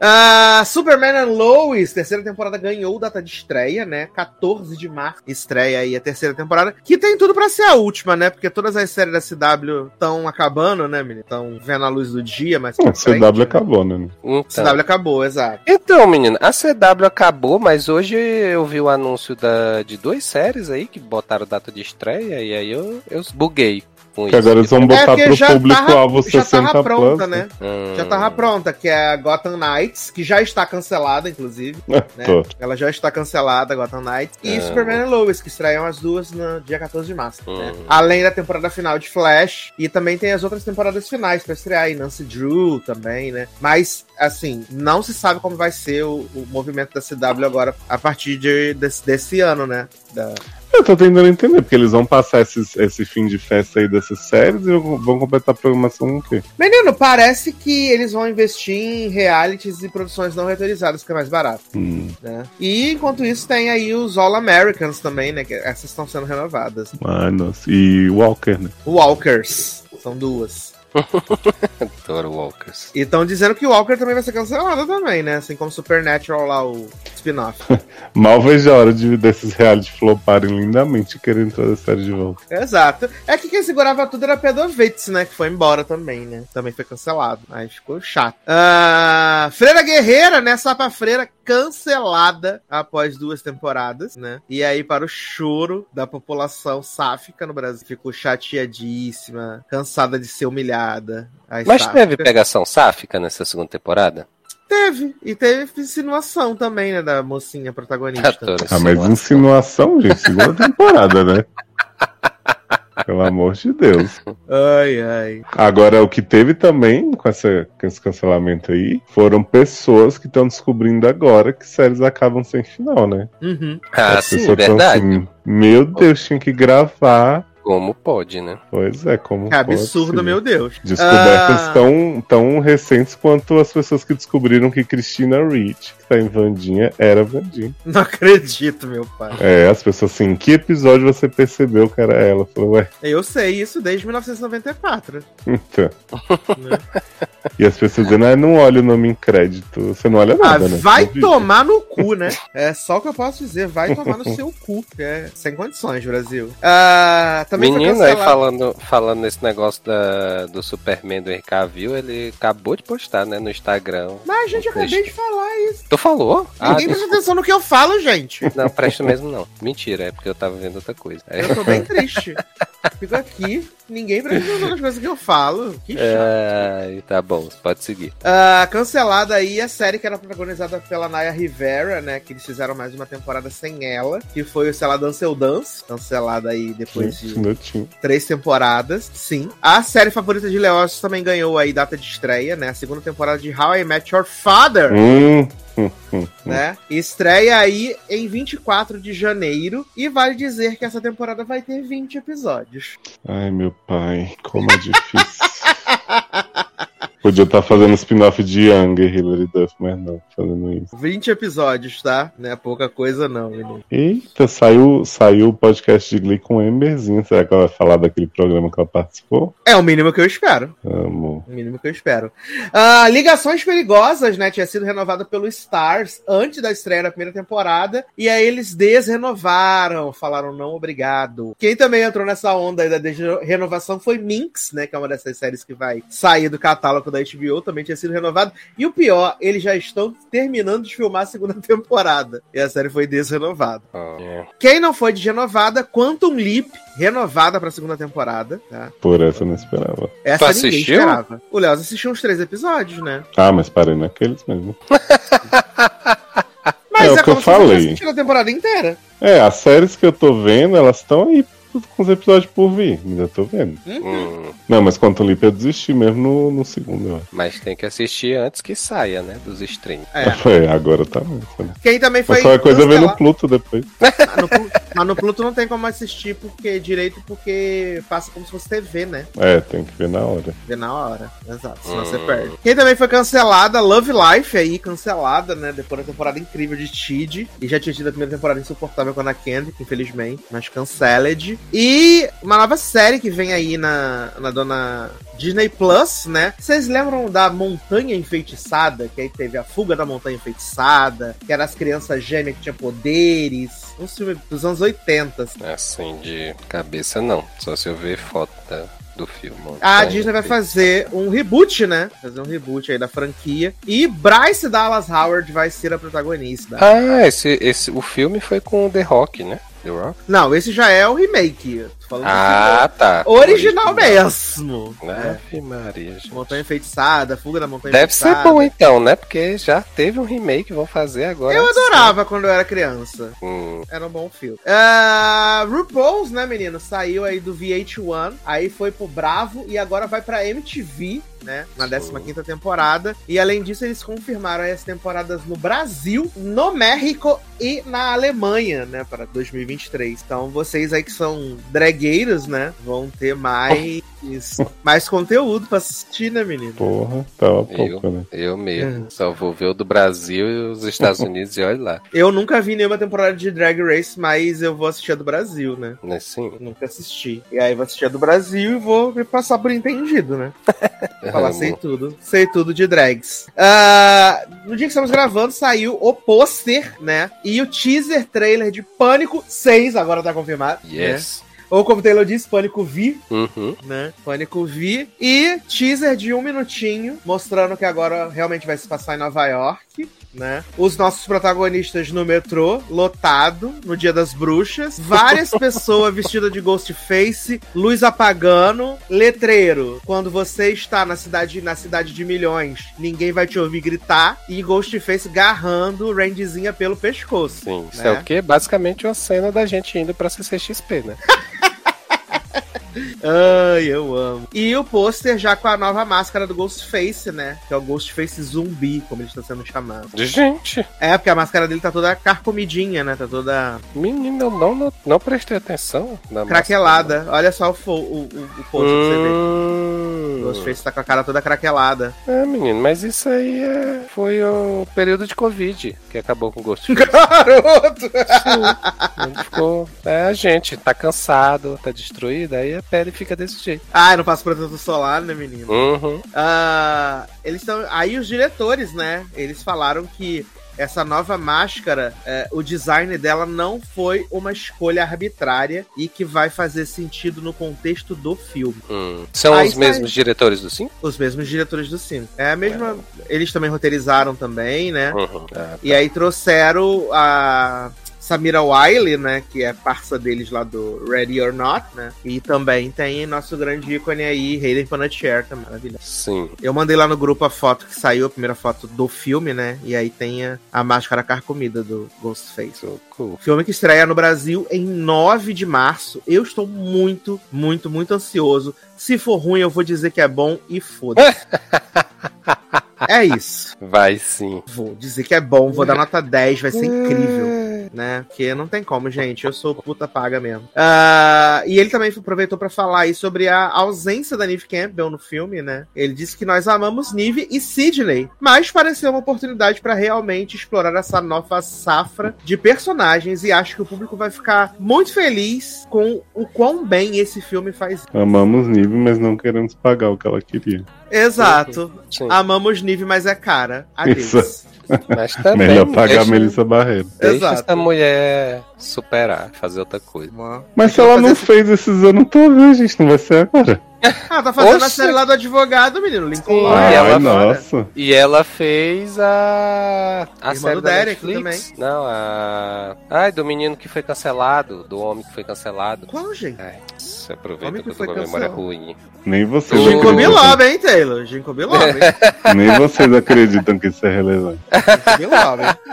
Ai, ai, ela fez. O papel é, mais de destaque que Nive fez foi a mãe do, do House of sobrinho de Derek. Cards, gente. House of Cards, verdade. Ela fez algumas temporadas. de Ela House fez Cards. duas temporadas de House of Cards. Mas House of Cards acabou também tem tanto tempo, né, Nen? É, mas então, mas foi, foi do- depois do- dos três primeiros filmes. Exato. Ah, que mais aqui? Young Royals renovada para a terceira e última temporada, né? Como a gente já previa, né? Até falamos aí na- no episódio de Young Royals que provavelmente a terceira temporada seria o máximo, né? Leoz ainda falou que é porque eles não teriam dinheiro para bancar a produção fora da, da escola e foi o que eles fizeram mesmo. Não vai ter mais. Ela não vem mais. Ah, gente, não tem mais como enrolar a vida desses meninos, não. Bota pra se pegarem mais gostoso de novo e é isso. E é isso, né? Ai, eu Vamos amo, ver se gente. tem o grande campeonato de remo aí na última temporada, né? Mas que seja na água dessa vez, né? Sim, vai ser no, na costa da Sicília. Ah, menino, Julie Andrews, né? Tava aí rolando os rumores de Diário da Princesa 3, né? E Julie Andrews falou assim: Ah, menina, eu tô muito velha, tarde demais pra essa sequência. E é isso, né? Disse que não vai participar. Foda-se também. Cansada. Vai ser ótimo essa sequência, resumindo, né? Vai ser uma princesa nova, uma rainha nova e é isso. É, cansada que ela tá. Cansadíssima. Ah, tivemos aí também o anúncio, né? Do filme musical de Meninas Malvadas, né? Que teremos aí no Paramount Plus. E confirmaram aí como as protagonistas do filme, né? A Angry Rice, que a gente gosta bastante dela, grande cristalzinho. Ah, a Auli Carvalho, né? A nossa Moana. E Renezinha Rap, né? De A Vida Sexual das Universitárias, né? E ela que foi a Regina George na peça da Broadway, né? Também vai estar aí no, no elenco. Hum. O filme não tem data de estreia, mas como é telefilme, né, menino? Acho que ano que vem estreia, com certeza. E é Será que não vai ter nem Lindsay Lohan como professora? Acho que não. Que é musical, né? Tem que cantar. Lilo já Ah. não canta Já tem uns 10 anos, né? Ah, canta tanto quanto o Rachel McAdams. Mas agora a gente tem só cantouras, né? É porque Rachel cantou em, em Eurovision. Não era eu, não era Rachel, né, gente? então, só finge. Vai chamar, vai chamar a L'Oreal Red de novo, né?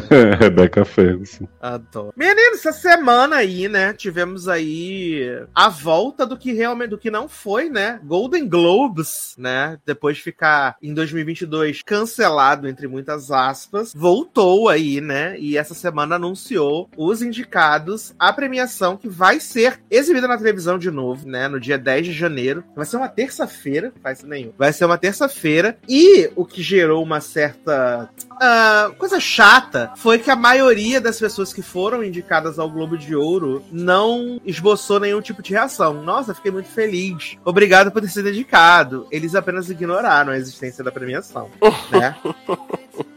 E eu não sei como vai ser esse evento, né? Porque vai ser televisionado e tal. E eu não sei se a galera vai aparecer, né? Pra poder receber os prêmios. O, o Brandon Fraser já avisou que não Que irá não de qualquer jeito. Já mandou avisar que ele não vai, né? A do Até de- Diana Ortega ficou blazer. Até Diana Ortega ficou blazer. Que Gente, é queimada de filme, né? O Globo de Ouro é queimada de filme ainda. olha. E a lista é até ok, mas eu acho que, como sempre, o Globo de Ouro se emociona um pouco, né? O Globo de Ouro se emociona um pouco ao botar a Vandinha e Jane Ortega, né? Melhor atriz de comédia e melhor série de comédia, né? É, mas é o que ele sempre chama atenção, que os outros não vão fazer, né? Exato. mas vai ficar mais chato se ninguém for, né? Mas já não ia, Ficou chato. já E não ia aí? de qualquer forma. Dando aqui uns highlights, né, menino? É, melhor minissérie antologia ou filme pra TV, a gente tem Blackbird, temos o American Horror Story Dahmer, né? Dropout, Pan and Tom e The White Lotus, que eu não sei se é a primeira ou se é a segunda temporada, mas acho que é a segunda. Acho que é a segunda temporada. É, melhor série de comédia, a gente tem Abbott Elementary, The Bear, Rex, Only Murders in the Building e Vandinha, né? Série de drama, Melhor Ligar pro Saul, The Crown, A Casa do Dragão, Ozark e Ruptura. Aí, atriz de drama, eles ficaram completamente malucos também, né? que é a Emma Dark, da Emma Darcy, né, de House of the Dragons, né, a Ryaneira Véia. Hum. Laura Linney, por Ozark. Aí a Imelda Staton, que faz a Rainha Elizabeth na nova The Crown. Hilary Swank, pela Essa série daí, menino. do Alaska, resgata- né, Alaska Daily. Resgataram ela do Alasca. Exato. E Zendaya. Zendaya, fizeram aí. É, O que mais temos aqui? Melhor filme de drama. Avatar, Elvis, The Fableman, Tar e Top Gun Maverick. Que é Mas. Avatar tá sendo indicado antecipado? Antecipado, que eles já viram o filme. Ué, gente, mas não pode. Bum. Ah, eu vi a Não. versão sem efeitos finalizados, vou indicar aqui. Vou ver. E aí, pra tu ver, se a versão sem efeitos foi indicada, imagina se eles vissem a versão completa. Exato. É, Taylor perguntou de Tar. Tar é o Uhum. novo filme da Kate Blanchett, que inclusive dizem que vai Uhum. dar mais um Oscar pra ela. Quem já viu, disse que é a Uhum. melhor atuação da Kate Blanchett em sua carreira. The Amazing Race. Sim. né? Que ela é uma regente de orquestra sapatão. Kate Blanchett Ah, sempre ela é uma um regente sapatão de orquestra ou ela é regente de orquestra sapatão? Ela é uma regente sapatão, dirigente de orquestra, Ah, tá. entendeu? Ah, melhor filme de comédia musical tem Babilônia, né? Os Banshee de Irishin, tudo em todo lugar ao mesmo tempo, que eu tentei entender a comédia, mas tudo bem. Ah, Glass Onion, né? E Triângulo da Tristeza. Glasophonia, gente. Glass of Onion, que a Glass gente Onion. só vai assistir dia 23, né, menino? Olha. Glazone, o mistério do Knives Out. Mistério Knives Out, exatamente. Esse, esse do. Como é? O Banshee aí, o negócio? Os Banshees de Irishin. Esse recebeu essa de quantidade de indicação, não foi? Sim, foi bem indicado. E inclusive também foi bem indicado no Critics' Choice Award, né? Que revelou Ah, aí hoje os, os indicados a cinema, né? Que na semana passada já tinham sido indicados os das, das categorias de televisão. E hoje foi o de cinema, né? A premiação é- vai ser no mesmo dia, dia 15 de janeiro. Vai passar na TNT, tá confirmado, né? Hum. E quem levou mais indicações aí foi Tudo em Todo Lugar ao mesmo tempo, 14 indicações, né? Depois é The Fablemans, com 11 indicações. Uh, Babilônia, com 10 e os Banshees de Irishman com nove indicações, Hum. né? Esse The Fablans é o do Do Spielberg? Spielberg, exato. Hum. Aí a gente tem aqui, né, melhor filme, Avatar 2, Babilônia, Os Banshees de Irishman, Elvis, Tudo em Todo Lugar ao mesmo tempo, The Fablemans, Glass Onion, RRR, Tar e Top Gun Maverick. E Woman Talking também, né? RRR é aquele filme da Netflix, né, menino? Três horas de duração. Qual? Um filme indiano, um filme indiano da Netflix. Foi um Hum. fenômeno esse ano. Ah, não ouvi falar. Eles conseguiram emplacar cinco indicações no não. Gente. Exato. Aí, melhor ator, a gente tem o Austin Butler por Elvis, né? Tom Uhum. Cruise por Top Gun Maverick, Colin Farrell pelos Banshees de Irish, o Brandon Fraser por The Whale, Paul Mescal por ser um grande gostoso em After Sun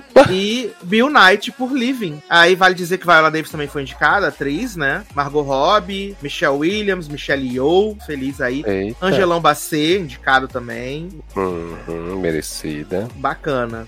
Direção, tem o James Cameron, tem o Chazelle, tem o Steven Spielberg, né? Então, Qual é o do Chazel? do Chazelle é o Babilônia. Ah, tá, tá, verdade. Babilônia estreia em janeiro nos cinemas aqui do Brasil. Hum. Né? E aí a gente tem indicação pra Margot Robbie de atriz e pro, pro Diego, Diego Calva como ator e pro Brad Pitt como ator coadjuvante, Olha aí. Né? Então é isso, gente. Critics Choice aí. Se vocês quiserem mais, vocês me mandam mensagem que eu comento pra vocês. Ah, mas seguindo aqui nas nossas pautinhas, então, menino, vamos falar aí da volta de His Dark Materials, né? Eita. Para a sua última temporada, né? Triste. E a HBO lançando de dois em dois, achando que a gente tem tempo, né? Não, a HBO tá nem aí pra essa série. Tá, vocês estão desovando mesmo a torta e direito. Sei como é que não liberaram os oito de uma vez? É porque passa na televisão ainda, né? É, é isso. verdade, verdade. Por isso que não, por isso que não veio. É só por isso mesmo, porque senão. Exato. Eu confesso que eu lembrava basicamente nada do final da, da segunda temporada. Hum. Lembrava de basicamente nada. Lembrava que os meninos tinham conseguido lá a, a faca, né? Olha, faca! Lembrava que eles tinham conseguido a faca e que eles estavam no, numa floresta. Sim. E aí eu lembrava que o James McAvoy, eu, eu acho, não tenho certeza, vocês vão poder me lembrar, vocês têm memória melhor que eu. Oh. O James McAvoy tinha pego o, o Roger, botou ele numa gaiola e aí explodiu ele. E aí ele abriu a fenda lá pro rolê dos celestiais, a Lyra viu. E aí eu lembro que foi assim que a temporada acabou. Eu acho. que era Isso foi foi o final da primeira, não? Isso, na primeira. Ah, é? É, ele é ele cria a ponte entre os mundos com a morte do Uhum. Roger. Os Celestiais é, Sim. é depois, mano. Eu Exato. jurei que era na segunda, gente. Na segunda aparece o pai do Will. pai do Will. O Padre Gato. Ele é pai do Will? É, ele tava lá preso num lugar e depois ele encontrou o Will e fala Uhum. assim: ah, sou seu E o Will, quando aparece, ele fala que o pai, que o pai dele sumiu, não sei quanto tempo e tal. E aí a gente começa a ver o, o Padre Gato andando em outro mundo e tal. E aí a gente vai descobrindo que o Padre Gato é pai do Will. E aí, no final da segunda temporada, eles se encontram, que aí é quando matam o Padre Gato. Que levou um tiro, não? Que tiro foi esse? Sim, exatamente. Ah. E aí, como é que a Lyra foi parar com a Ruth Wilson, gente? como é que a Lyra foi parar com a Ruth Wilson? Isso eu não lembro. Menino, isso eu também não lembro. Eu Eu não vou parar com a lembro. Ruth Wilson. Essa- Tava lá é. toda desmaiada. Eu é só. tipo, eu- eles estão lá na floresta, o Will e Lyra, aí se separa um minutinho e o Ruth Wilson chega e puf. Ah, tá. É porque eu só lembro que ela ficava com a Ruth Wilson, porque eu lembro do início do terceiro livro, porque pela série mesmo eu não lembrava como é que tinha acontecido. E aí começou, né, menina? Essa terceira temporada aí com, com Anjos Viados, né? e um ritmo assim, meu Deus do céu. Os episódios de uma hora que acontecem as coisas em 10. E o resto é só eles repetindo as mesmas coisas o tempo inteiro. Eu tenho um pouco de uma vontade, porque His Dark Materials não é uma das minhas séries mais assim que eu. Ah, meu Deus, preciso ver agora. How? Né? Hum. Saiu, preciso assistir. Tanto que eu assisti uns 12 episódios de outras coisas antes de assistir os dois primeiros. Né? Gente, Eu já tava bodeado com uma hora de episódio, que eu tô cansado de uma hora de episódio. Não me dá uma hora de. e também esse negócio que. O primeiro episódio é basicamente nada acontece feijoada, né? É só James McAvoy libertando lá o homem, aí falando que a morte ia morrer, né? E Uhum. a autoridade naquele mesmo ladainha de sempre, Lyra sonhando, atrás de É, Roger. era- Roger! Sim, exato. O Né? Will procurando Lyra. Andando, andando, andando, andando até encontrar. Mas tem uma cena de batalha emocionante de Will com o Yorick. Ah, né, né? Fala assim, me dá um negocinho aqui pra eu cortar. Ah, realmente, Sim. você ganhou. Você ganhou. Não No é, grito. menino? Incrível, eu achei. Ai, ai. Achei incrível, né? E aí, menino, o, o- eu vi o pessoal, acho que até a Leózio e o Gui falando sobre a Ruth Wilson e tal. Eu gosto muito da- dela atuando. Mas assim, ela teve um, um momento mais no segundo episódio, né? No primeiro ela só dopando Lyra lá e fingindo pra menina lá, falando assim: ah, sou Pois sua é. amiga, me dá as florzinhas aqui, né? Eu Você acredita em mágica? Você quer brincar na neve? Exato. É, eu gosto dela atuando, mas assim, não acho, meu Deus, que atriz, né? Eu- O macaco tá atuando sinistramente nessa, nessa começo da temporada. eu- ele tá até quieto, né?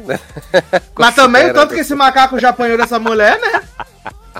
Ai, ai, mas é, tu viu os dois ou tu viu, tu viu os dois dessa semana ou não? Não, essa semana ainda tá ali esperando, né? Ainda vou assistir Ah, todas tá. as flores e tudo primeiro. Depois. É, eu acho que os episódios dessa semana, pra, é, principalmente o quarto, eu achei. O quarto pra mim é o melhor até agora. Acho é o da que- morte da Lyra. É, o quarto Yeah. eu sei que vai explodir as pessoas. Porque assim, eu tava pensando, eu não. Eu não reli esse livro recentemente. Né, diferente do primeiro e do segundo, que eu reli antes da, de ver a série. Esse é o Uhum. qual, né? A Luneta Ambar? Luneta Amba. Uhum. Então, assim, eu não lembro quase nada desse livro, eu só lembro que era um caos, foda, assim, barata Sim. voa. aham. E aí, como eu só vi o primeiro episódio da temporada, eu concordo com o Sasha que faltou agilidade no roteiro, assim, acho que não. Me pareceu muito realmente isso das cenas serem meio repetitivas e tal. Não sei como é que ela se desenvolveu depois. Mas. Eu acho que a série está belíssima, né? Não posso falar sobre isso. mas tô esperando começar, assim, porque esse primeiro episódio realmente foi complicado. Mas, E a Ruth Wilson, ela tem um- uma coisa a favor dela e contra ela ao mesmo tempo, pesando, que é o seguinte: a personagem antes era feita por Nicole Kidman, né? Puta aí, Mário. Então tudo que ela fizer vai ser ou muito bom ou muito ruim em comparação. Ah, mas assim, é, que eu, do que eu me lembro do livro, tipo, essa parte da, da Lyra presa lá com. Presa, a Lyra presa. Praise. Com, com a mãe dela, tipo, dura muito tempo no livro, sabe? Eu, pelo menos que eu me lembre, dura muito tempo. E aí na série isso é resolvido no segundo episódio. São, acho que vão ser só oito a temporada, não tenho certeza, mas assim. Só né? oito não, né? Vão ser oito. Não, vão ser só oito. E. Mas assim, eu acho que eu gostei do- dos outros episódios. Assim, eu, na verdade, não desgostei de nenhum. Sabe? Eu acho que assim, tem essa questão do tempo, mas eu ainda não me senti olhando pro relógio. Taylor, é, você vai assistir Avatar. Tempo Ai, não pô. é uma questão pra você. Ué, mas tu vai assistir Avatar também. Só não vai no vou, não. cinema. Não, não vou não. Não vou assistir Avatar. Não vai assistir de jeito nenhum. Não vou. Não Garoto. Vou. Não vou, mulher. Garoto. Vou mulher, três um- horas e do. Viado, eu tava Vou aqui. botar um drone aí tua Zé Guilherme compartilhou assim: os 90 minutos finais são impressionantes. Uma frase que começa falando sobre um filme que os 90 minutos finais. Viado, a gente assistiu filmes essa semana que não tinham 90 minutos. Ai, mas é isso. Entendeu? É muita beleza. Você assistiu filmes que não tem 90, não tinham 90 minutos. Ai, ai. Mas diga, bem. Não, não, mas assim, da série é, é, é isso. Eu, eu vejo que, que o ritmo dela é devagar realmente, mas isso, pra mim, que eu me lembro, é, é da série inteira, né? Não é dessa temporada especificamente. E, e aí, assim, pra mim não é um negócio que ainda me chamou a atenção do tipo eu ficar olhando pro relógio e ah, na- nada acontece, sabe? Eu acho que eu, eu sou eu gosto do mundo que, que eles criam em His Dark Materials, sabe? Então, assim, mesmo que não esteja acontecendo nada, né? Eu, eu ainda curto o visual da série e tal. Mas assim, eu achei que o terceiro e o quarto episódios, eles realmente é, foram um pouquinho melhores do do que o primeiro e o segundo, nessa questão de ritmo, né? É, e também da, porque eles começam a entrar no tema que vai é, ser a temporada daqui pra frente, que é a questão do, da Lyra no mundo dos mortos, da pesquisadora lá com os bolefas, né? Viado, Então- eu fiquei perguntando, quem é essa mulher? e aí é a mulher da faculdade, não é? Isso, exatamente, ela mesma. Que estudava o Ela negócio mesma. dos anjos, né? Uhum. Eu fiquei. Que ela não falei, sabia que era "Caralho, anjo, né? Quem Estudava é aquele negócio. essa mulher, Ela estudava o viado? pó no computador. O pó, né? né? Isso, exato, exato. Pó parar depois- com pó, pó parar com pó aí, né? Garoto. Ai, ai. E também teve a volta de Lima Manuel nessa tempo esse episódio, né? Que episódio? Ah, não, é no próximo. Tem a volta de Lima Manuel Miranda no 5. Deve ser no próximo, né? Porque É no até agora cinco, não apareceu, no não. teaser, no teaser. Só que Lima Manuel tá morto, né, gente? Então, morreu para viver. É, mas agora a Lyra tá morta também. Sim. Lyra É, é- tá, tá andando ali, tipo a abertura da, da novela da Globo, que tinha Maria Rita cantando. Ah, Né? entendi. De notícias, então. Aí ela tá cantando, tem um bocado de gente cinza assim ao redor e tal, e ela andando no meio do povo. Mas eles cortam o, o, o, o- a alma dela mesmo? Menino, então, no quarto episódio. É porque assim, no quarto episódio eles chegam no mundo dos mortos, né? E Uhum. aí, ela e o Will. E aí o guarda lá diz, ó.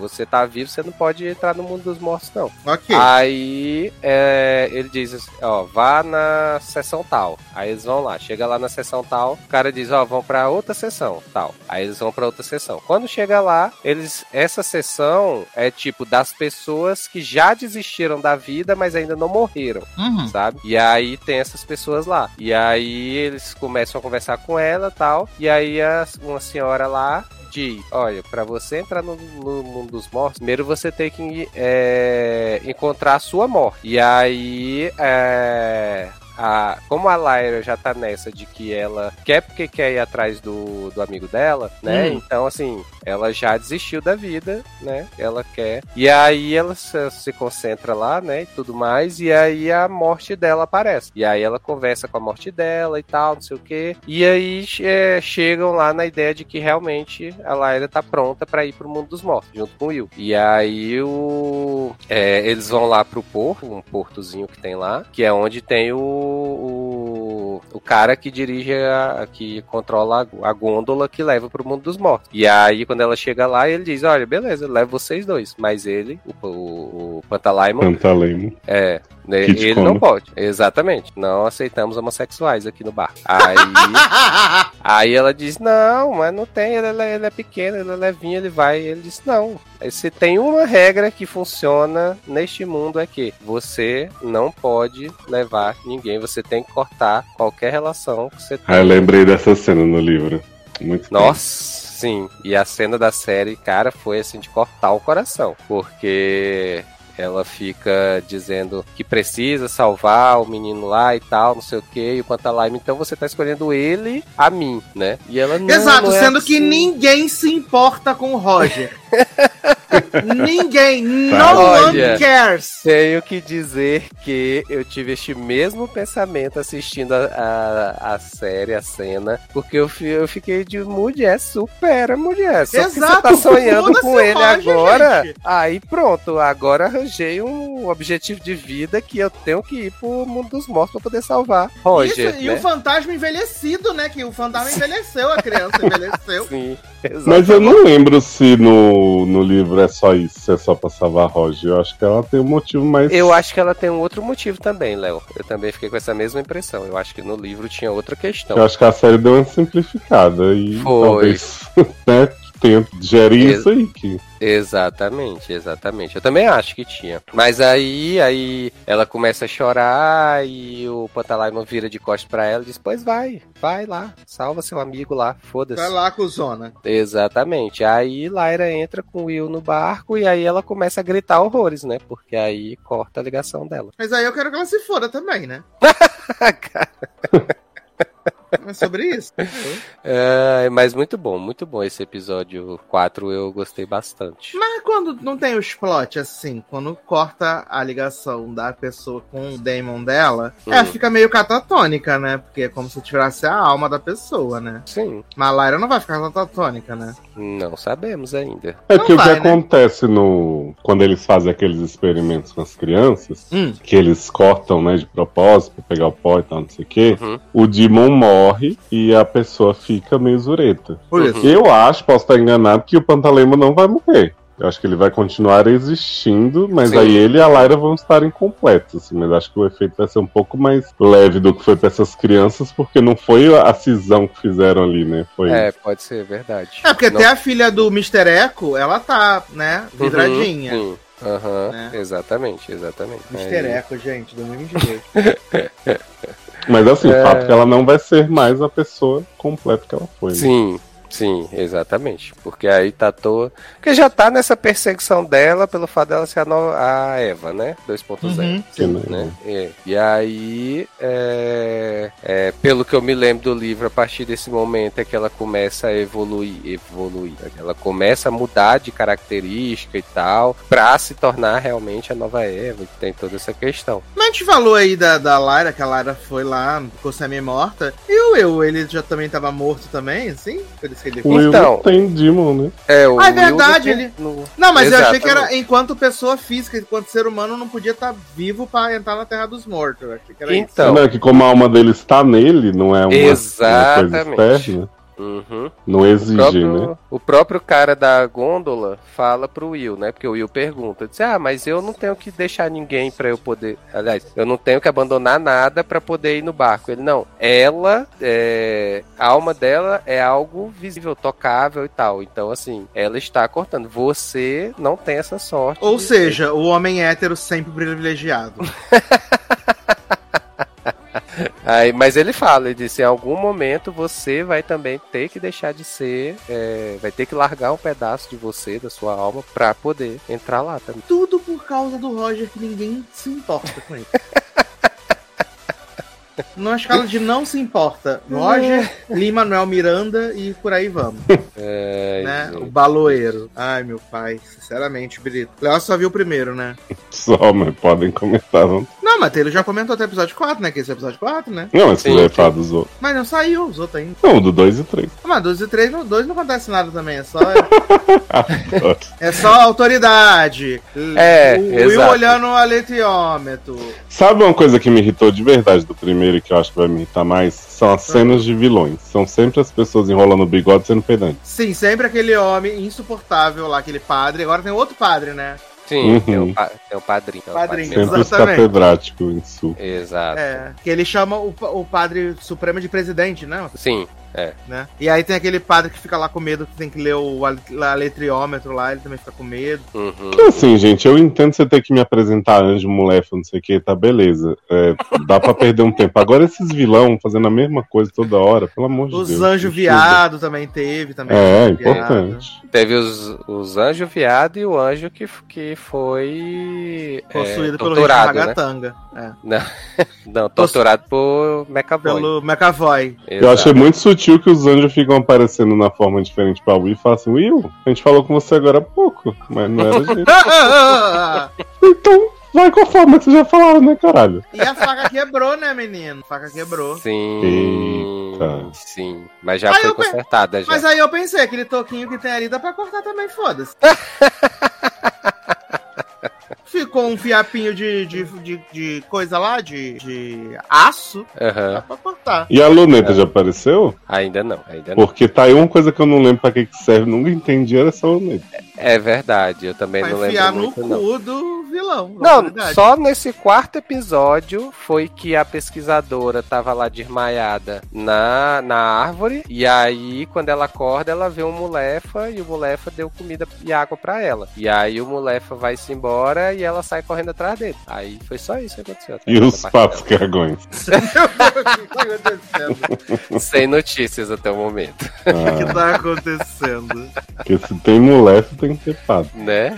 Ai, meu pai do céu. Ai, ai. Patos cagões. Eu penso É. assim, que está Mas assim, o episódio 2 e o 3 é, tem mais essa, essa continuação, porque termina o plot da, da mãe da Lyra prendendo ela lá na casa, né? É, encerra no segundo episódio. Aí no terceiro é, é mais focado no McAvoy que tá tentando né, fazer a própria guerra e tudo mais, e não quer saber de ninguém, vai matar tudo por conta disso. E, é, e a Lyra e Will é, discutindo, né? Porque ele não, ele quer levar a, a faca pro, pro McAvoy e a Lyra quer ir resgatar o O diabo. O maldito do Roger. diabo do Roger, exatamente. Aí eles conseguem chegar no consenso de, de é, dela dar um jeito de consertar a faca e ele levar ela pro mundo dos mortos. Antes de né, devolver a faca pro, pro, pro Azriel. Fala, viado, tu é chatona, hein?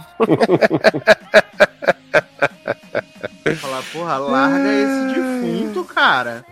Que agonia. Sim. Ah, mas agora a gente só fala em fevereiro, né, menino? Quando a gente voltar de férias, né? Aham. Fala assim. Claro que fala, que a gente, quando a gente volta de férias, a gente sempre faz o resumão, né? Ah, assistimos isso aqui, não assistimos. Ah. Ai, ai, meu pai do céu.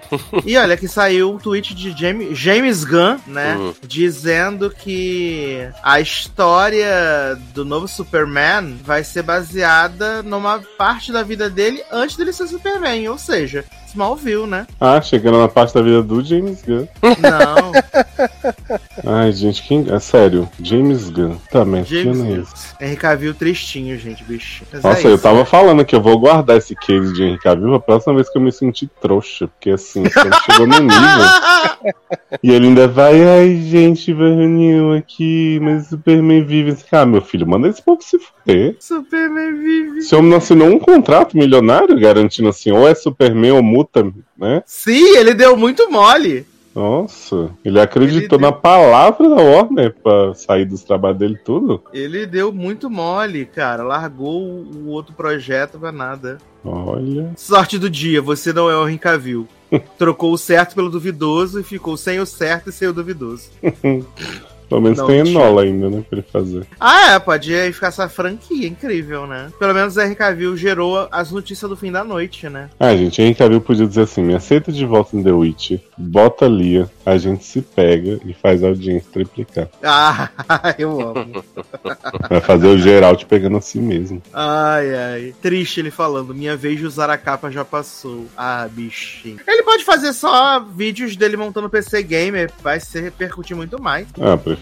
Qualquer coisa, sai fora. Ah, agora a gente vai entrar na época aí natalina, né? De Natale. E assistir um episódio de uma série de Natal, né? Que foi Eu Odeio Natal. Que eu achei que o tema batia muito comigo, né? Eu fui Hum. assistir, né? É uma série italiana, né? Ah, me Seis- recomendaram essa série. Seis episódios. A mulher ela trabalha no Seattle Grace, né? Ela é mágica. E ela tá sempre sozinha, né? Então, ela é sempre humilhada pela família e tal. E aí ela fala que ela vai levar o namorado dela pra a família conhecer no Natal. E aí a história volta, volta pra mostrar o que levou, o que motivou ela a fazer essa promessa pra família, né? Então a gente vê que tipo a mãe dela humilha ela, as irmãs não não gostam dela, tudo porque ela não tem um namorado, gente. Isso é muito não, apenas não. E assim, o episódio tem 37 minutos, Hum. né? Mas parece que ele tem 3 horas e 12 como Avatar, né? E a menina é sem graça, né? A protagonista é sem graça, não é boa É. não é boa a protagonista. E aí eu falei assim, ai gente, eu acho que eu vou que eu vou ver, né, de boa, vai ser suave. Só que não consegui, assim, acabei o primeiro episódio falando assim, ai gente, não quero ver nunca mais. Pra mim já deu. Porque é muito parecida com uma série, é muito parecida com outra coisa que eu já, com filme que eu já vi de Natal também, né? Aí acabei desistindo, né? Ficou com Deus. É isso, gente. Eu odeio Natal. Pô. É, mas Natal, menino, Natal. Agora vou falar de coisinhas Na fofinhas, Líder né? Magazine. falar de coisinhas fofinhas, porque Your Christmas or Mine, né? Novo Ai, filme aí que... da Amazon Prime, né? Prime Video aí, com Asa Butterfield, né?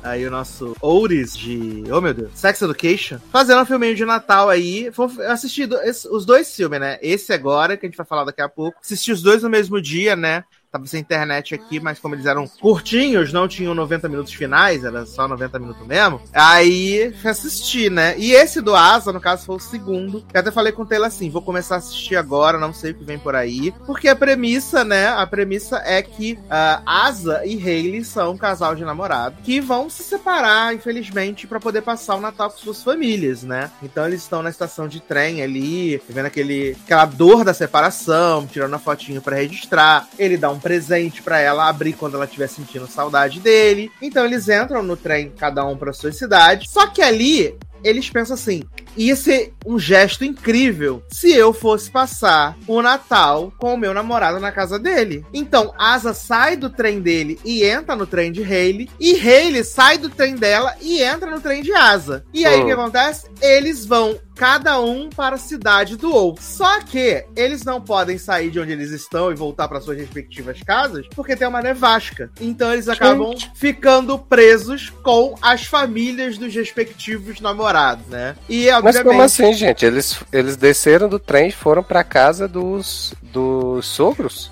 Sim, é porque, porque tipo assim, acham... ela decide surpreender ele, pega um trem, só que ele faz a mesma coisa ao mesmo tempo, eles não se avisam. Uhum. E, e aí. Ela telefone nisso... no, no, no trem. Isso, ela pede o celular dela no trem, aí ela chega num lugar que é, tipo, próximo da região dele e fala assim: é, encontra um cara, tipo, um trabalhador de alguma coisa lá que diz que não tem telefone também. Aí ela fala: por acaso você conhece onde é a casa do James? Ele fala hum. assim: garoto, você tá achando que todo mundo se conhece, cidade pequena? Assim, conheço sim, é ali e tal. Aí indica ela pra casa. Então ela vai, tipo, pra, pra onde ele mora, sem, sem saber, sem conhecer família, nada. Hum.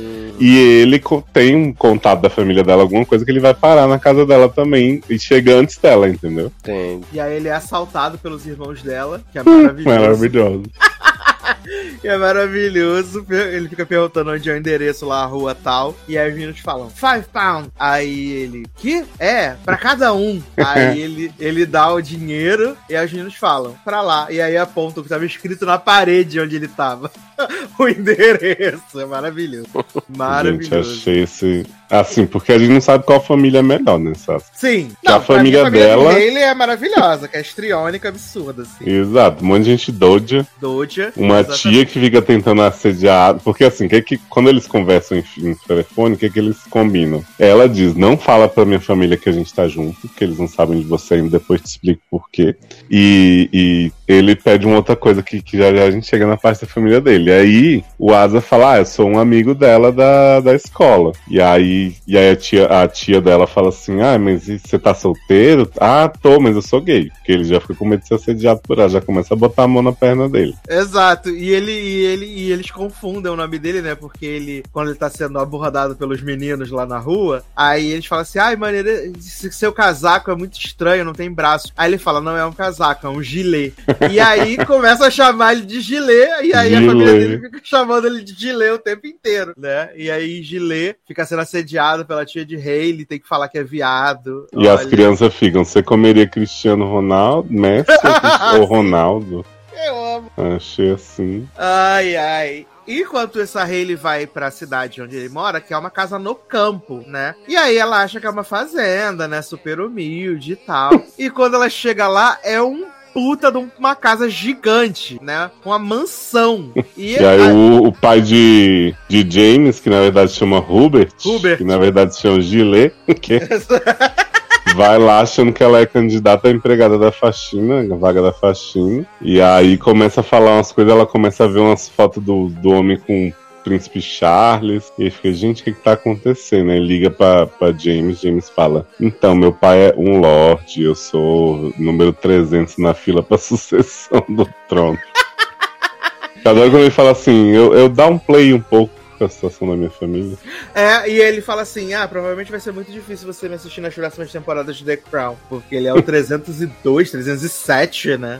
Sim linha sucessória. E aí, e aí, ela tem que fingir que ela. Porque o pai do, do James acredita que ele tá no exército, treinando. Isso, exato. E aí ela tem que fingir que ela é do, dos cavaleiros lá, tá junto com ele. Do povo daquele filme do Taron Egerton, eu esqueci já os Kingsman. Kingsman. E aí ela fica atuando super bem, né? Ela e o cachorro, Peanuts, que fica roubando as calcinhas dela que James deu de presente. Maravilhoso. E enquanto isso, a Asa lá fingindo que é viado, né? Com a família inteira, participando das festividades de Natal, não sei o quê. Ai, gente, é maravilhoso. É maravilhoso. E aí o auge pra mim, né? Quando a gente descobre por que que Asa não podia contar que era namoro dela. Exato. Por que, que ele não podia contar que era namoro dela? Chega Lucien Lavisconte, né? Querido Alf de Emily em Paris, revelando que é o noivo dela, de Haileyzinho. Boom. Já chega tirando a camisa, né? Pra vestir a camisa lá da família escrita noivo de Hailey. Trincadíssimo. Nossa, perfeito. Aí a Asa fica super abalada, né? Daqui a pouco Hailey liga pra casa, é a mãe. Vou te passar pra Steve. Aí bota a Luciana. Aí ele, oi, querida. Ela, garoto, o que, que você tá fazendo aí? Já terminamos, não sei o que. Eu só não falei pra minha família ainda e tal. Só que a Asa não sabe, né? Que ela terminou Uhum. noivado. Aí fica toda uma briga entre os dois. Ele fica chamando Lucien pra resolver lá fora, sendo que Lucien é do exército e ele, coitado, tem Apenas asa, né? Exato. Ai, gente, mas eu achei muito bonitinho esse filme, muito engraçado também. Nossa, a cena também do que falei pro Sassi que tem um velho que vive nas, nas voltas Viva da propriedade. ameaçando ele com a arma. É, tem o, o mais velho que fica lá nas redondezas do velho do pai de James, né? Pai de Asa. E aí esse velho tá toda hora com uma cerca elétrica, não sei o que, daqui a pouco o Peanuts, o cachorro foge, Haileyzinha vai atrás dele, e aí quando chega lá no velho, fala, ah, eu tava com medo do cachorro morrer eletrocutado. Ele fala, mas essa, essa cerca não tá ligada. E aí quando ele põe a mão na cerca, ele leva um choque igual o homem da uva, dispara a arma que ele tava na mão, acerta o cachorro é um desespero. Eu falei, Sá, se esse cachorro morrer, eu nunca mais vou perder esse filme. Só que cachorro só dá uma arranhadinha, ele tem que botar um chapéu de Papai Noel pra disfarçar, né? Graças a Deus. E aí o Lorde Pai de Asa tá vivendo um trauma, que sua esposa morreu, gostava muito do Natal. E aí Morreu no Natal, trazer- né? Que triste. Pois é. Eles entendem trazer o espírito de Natal de volta, decora as coisas, vão ficar boladíssimo. E quando vê o cachorro machucado, fica mais bolado ainda. E Hayley decorou a casa toda de Natal, né, menino? Sim, com as decorações da que, esposa. falou que nenhuma casa não poderia ficar sem uma árvore de Natal no Natal. Sim. Fofinho. Ai, Né? gente, mas é tão engra... Eu adoro a relação do Asa com o pai dela também. Eu também. Quando ele dá o Ah. surto da família que ele sai, né? Fala, ah, ela escolheu não vir pra cá, provavelmente. por causa desse Odeio vocês, não sei o quê." caralho. E, Capial. e aí depois o pai abriga ele e fala, ó, é, Steve começou a chorar logo em seguida, falou que não tava mais com ela. Aí ele dá aquele respirado aliviado, assim. Ai, eu achei muito fofo, de verdade. Eu acho esse filme melhor desses filmes de Natal. Achei engraçado, achei legal, fofinho, a química dos dois boa. É, eu gostei dos dois, né? Gostei desse e também do, do presente da Tiffany, também gostei. É, representativo não é de Natal, né? Ele tem o fundo natalino, Leonardo. Não é. Mas o espírito do Natal Só porque não tem uma árvore de Natal dentro de casa. Que? É só porque não chama meu Natal o seu, né? Exato, meu Natal é seu. E aí eu acabei achando muito fofo, gente. Eu achei muito, muito fofo. E uma hora e meia, né, gente? 90 Uhum. Acontece de tudo. Vai um povo de van pra um lado, vai um povo de carroça pro outro. Daqui Viado, a a pouco, avó dela. Meu Deus. vovó tatuada ficou pra trás. Ai, eu Não, e a gente descobre, Taylor, como se não bastasse, que o velho que fica do lado de fora da propriedade ameaçando gente e o velho pai de James são pai e filho também. Exato. Gente, O outro é o avô de James, e aí ele fica falando, ah, porque é, às vezes eu fico sem ter com quem falar, e o pai do James fala, por que, que você não vem falar comigo? Você expulsou seu pai de casa, não sei o que, aí ele fica olhando assim, o quê? Vocês são pai e filho. Aí uma hora ela fala assim, ah, dá pra ver a, a semelhança. Eles, ai, credo, precisa falar assim. Ai, é muito fofo. E aí eles vão lá pra, na van do sorvete lá pra casa do James, né? Se encontrar. E aí depois eles acabam indo passar o Natal na casa da Hayley, né? Uma putaria é, travesti anã, né? Viado numa kitnet, É, basicamente. o bom é que era super longe, mas eles fazem a viagem da ida e da Super volta. rápido. Exato, ainda deixam vovó no, no Em casa, abandonada. Vixe.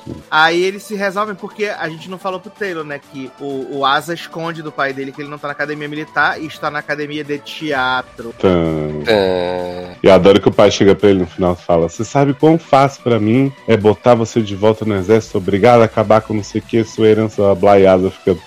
desnorteado. Aí ele fala, mas não vou fazer nada disso. Você acha que você é o único bom ator da família? Eu te amo, meu filho. Oh, muito fofo. Fofinho. Eu tinha visto uns comentários sobre esse filme de gente que eu acho até que normalmente tem opiniões que batem com as minhas, dizendo que o filme era horroroso, que era uma das piores coisas já feitas. Eu fui assistir achando que era o caos. E eu falei, gente, um filme super de boa, bobinho, mas. Super fofo, fofinho. sabe? Não filme é o muito hate, não. gostosinho. Eu acho que Taylor vai acabar assistindo agora no Natal. Hum, vou Tô anotar sentindo. aqui. Tô sentindo que você vai assistir. Vai né? fingir. Mas eu achei, achei bem gostoso. Achei muito, muito fofinho. E a Asa Eu- tá e- bem. A Asa tá bem, a menina que faz a Hayley também é super carismática. Uhum. A família Ela é- é excelente. A família, nossa. Os velhos também de. Os velhos são, meu Deus do céu. O Asa quase cachorro morrendo, Peanut. engasgado. Ah, grande ator. Cachorro Burns é um grande ator também. Eu adoro uma cena que Peanut vai resgatar ele que tá congelando na neve. E aí ele chega e fica latindo por nada, assim. Claramente alguém da produção fazendo alguma coisa. Aham. Muito bom. Eu amo. Mas, então vamos encerrar esse podcast, então, com um filme de Natal que não é de Natal, como o Leozo disse, então, né? Ah, encerrar, é? ainda tem outra coisa depois. Tem não, acabou. Garoto, você vai tirar a série do momento? Tirei a série do momento. Sério. Olha, a pessoa Até porque vi. não assisti, até porque não assistimos toda a série do momento. Uai, mas podemos falar do que vimos, eu, hein? Então, vocês querem falar da série do momento? Que a gente encerra no Natal? Que esse programa vai ser antes do Natal. Eu preciso falar dessa série, que eu tô obcecado. Qual é a Secado, série? mas só viu quatro episódios. Vi cinco. Ah, e falou pra eu não assistir os cinco porque você não ia assistir os cinco. Mas é porque eu sabia que você ia assistir, aí eu assisti. Mas eu não vi. Eu te conto. Qual é a série do momento? Fantinha? É Smiley. Miley. Ah, não, Smiley, tá. A série dos fãs da Miley Cyrus, né? Que são os Smileys. Olha. Mas é verdade, os fãs da Miley Cyrus são os Smileys. Eu acho que eu vi três, eu acho. Viu? Dá pra falar bastante. Não, dá pra falar até o 4. Tá bom, Dazaz, não vou te dar spoiler do 5, não. Que inferno. Essa série não tem nem spoiler, gente, pelo amor de Deus. Para, uma série boa dessa. Não, ela é bem gostosinha de ver. Ela é bem gostosinha de ver. Sim. Mas conta pra gente, Leoz, o que se trata então, Smile? Menino, temos aí Smiley começa com o Alex, né, que é um dos protagonistas, deixando uma mensagem de voz muito ressentida com o rapaz que ele estava se envolvendo, né? Chateado. Falando de todas as possibilidades que ele mandou o Smiley achando que, né, simbolizava o futuro que eles teriam juntos, todas as alegrias futuras. E esse homem deu ghost nele, ele ficou muito chateado, ele deixa essa mensagem longuíssima. E aí quem tá ouvindo a mensagem é Bruno, que não tem nada a ver com a história. E aí ele pô, termina de ouvir e fala assim: Acho que recebi uma mensagem que não era pra mim. Será que aviso, né? Fala com um amigo dele hétero. Acho que eu ia gostar que alguém me contasse que eu mandei pro número errado e não sei o quê. E a partir daí surge uma afinidade, né? Junto com muita rivalidade entre os dois. Porque Alex é bombado de academia, né? Alex, duas academias, é o contato dele. Alex das academias, exatamente. Então não conhece muito cinema, diretores e não sei o que, gosta Não de show de Katy Perry, né? malhar. Exato. E Bruno Exato, é um que- pedante o último- O maravilhoso. último que ele viu foi Frozen, né? Foi Sim. Frozen. E Bruno é esse pedante que né, gosta muito de falar de diretores, de, de arquitetura, ele é arquiteto. E aí ele é salvo no telefone com Bruno Pedante, né? Bruno Pedante. E ele tem um Eu cachorro claramente maravilhoso colocaria, também. colocaria um, um contato desse, Bruno Pedante. Ah, com certeza. O pior é que, assim, os dois são bastante detestáveis em alguns momentos. São bem Uhum. chatonildos, os dois. Mas eu não deixo de gostar deles e eu me coloco no lugar dos dois, assim. Porque eu acredito, né? Não sou nem bombado totalmente sem conteúdo. Sou sem conteúdo, mas não sou bombado. E nem sou tão pedante quanto o Bruno, mas eu já me vi em situações em que ou eu estava achando que a pessoa com quem eu saí era totalmente pedante e achar que eu era burro, ou já estive também na situação que eu achava que a pessoa não tinha conteúdo nenhum, e na verdade, né, as pessoas só são diferentes. Exatamente. Mas eu acho que. Mas isso pra mim foi a melhor, uma da- das melhores partes da série. É que você consegue se, identi- se identificar ou identificar alguém que você conhece nesses dois personagens. Uhum. Cara, Uhum. é, é, assim, é muito reflexo, assim, da, das gays que a gente conhece por aí, sabe? Então, assim, é, esse pra mim foi um ponto que me pegou, assim, já no primeiro episódio. Eu disse, hum, tá. Então temos aí pelo menos uma retratação melhorzinha é, das gays, né? Do mundo das gays. Uhum. Exato. E, e também tem, né, que a, a mãe de, de Alex é alcoviteira, né? Total. E fica arrumando macho pra ele, né? Uhum. Eu adoro que ela pega os machos até que ela não sabe se são viado ou não. E fala, ah, mas ele se veste colorido. E aí ela, é como boa alcoviteira, né? Ela fica falando do menino que trabalha, que ela trabalha numa peixaria, né? Ela tem a peixaria. E Menino, ela esse fica... menino sedentíssimo, né? Viado, mandando foto da Uhum. rola. Me, Falando, ali no "Olha como que meio do, você do me trabalho ali. Sim, Eu digo, gente, esse aí tava, né? falando, olha como você me, você me deixa. Sim, eu vejo sua bundinha e fico com. Exato, toda babada. Inclusive, ele E a- permanece sedento a temporada inteira, né? Porque ele vai, transa com Alex, depois fica, ah, só quero sexo, mas continua atrás do homem o tempo inteiro. Exato, e Alex falando assim, não quero só sexo, quero algo mais. Quero amor. Quero amor. E, e tem o reverso, né? Porque o Bruno tem lá o menino lá que trabalha no escritório de arquitetura, né? Que o Bruno acha ele chatíssimo, mas ele é tipo o número do Bruno, né? Uhum. Super fã de comédias românticas, sabe quotes, né? Exato, deu um livro, né? De mil comédias Uhum. românticas antes de morrer, né? Ai, gente, bichinho. Socorro. E o Bruno fica só, sai daqui! Ai, eu amo. Fica só, sai daqui, pelo amor de Deus, sai. Já tem a festa no 4, né? O 4 é o do Natal, né? Que, mas é antes, é porque o 5 também tem Natal. É, o 5 Hum. é, é um jantares de família e tal, mas no 4 já tem o Alex pegando o Bruno com o outro, né? No escritório. Tem, tem. Hum, Ah, não cheguei no quarto ainda. que é um momento de tensão. Assim, a, a série, fato é que, pelo que eu tô vendo, vai ser os dois separados a série inteira, Uhum. querendo se juntar. Então já me dá uma agonia, mas eu tô sempre Até porque o pôster é os dois no meio, né? E os Fag Hag um de cada lado, né? Uhum. Hum, sim. Eu sinto uma química entre os dois, acho que, que Eu rola. acho que podiam pegar os, os quatro se pegar, acho que era Pode ser agradável. também, né? Aliás, a gente tem um núcleo aí, né, da amiga Sapatão. Sapatões!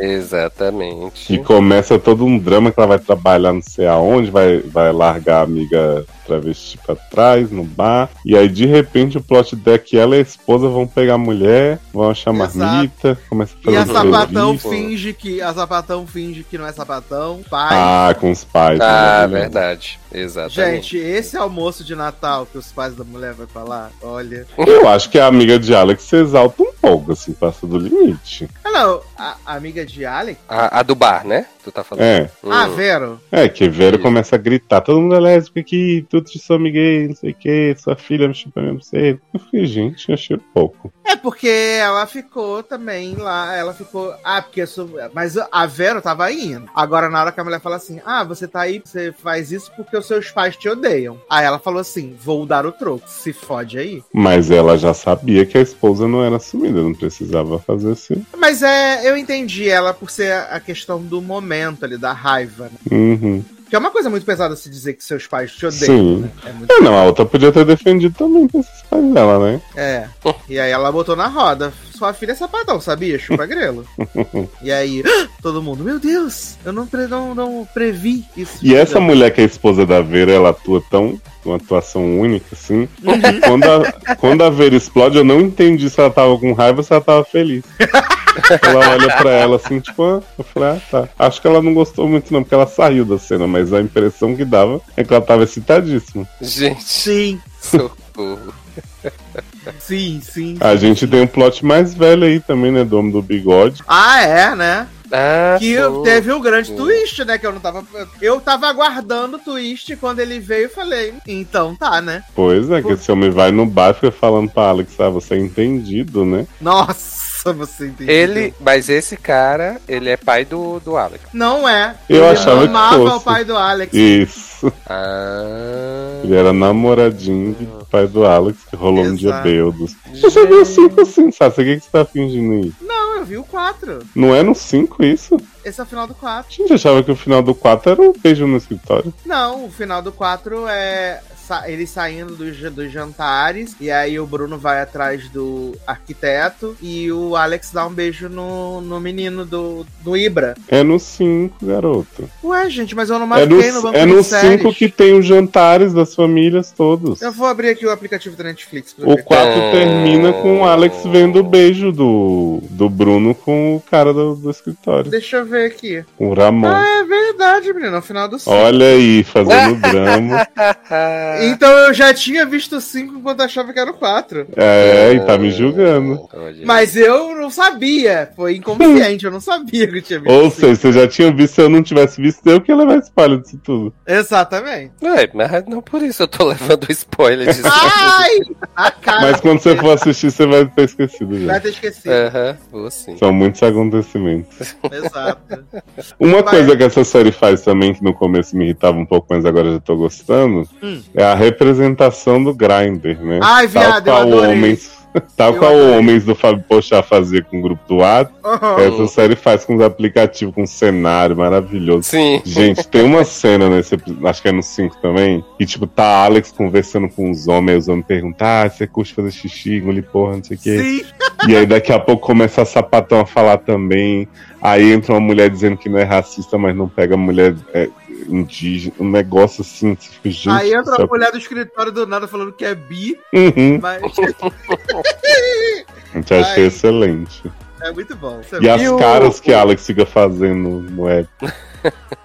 Eu ia perguntar do amigo, do amigo hétero. O que, é que vocês acham dele? Ah, eu acho chato. Assim, Ah, É, pois é, eu acho ele muito chato, muito Que é chato. aquele plot casal em crise, casal Aham. hétero. Fica, gente, não tá muito no Exato. target da série, não. É, É, não, e ainda tem o plot de que ele é empregado do próprio sogro, né? Isso. Nossa, e o plot do quadro? Que o Não. sogro vai levar um quadro com, com a foto da família. E aí fala, ah, vamos tirar aquele ali da parede, mas aquele ali fui eu que pintei. Então, você já deve estar enjoado, né? Tudo igual esses quadros.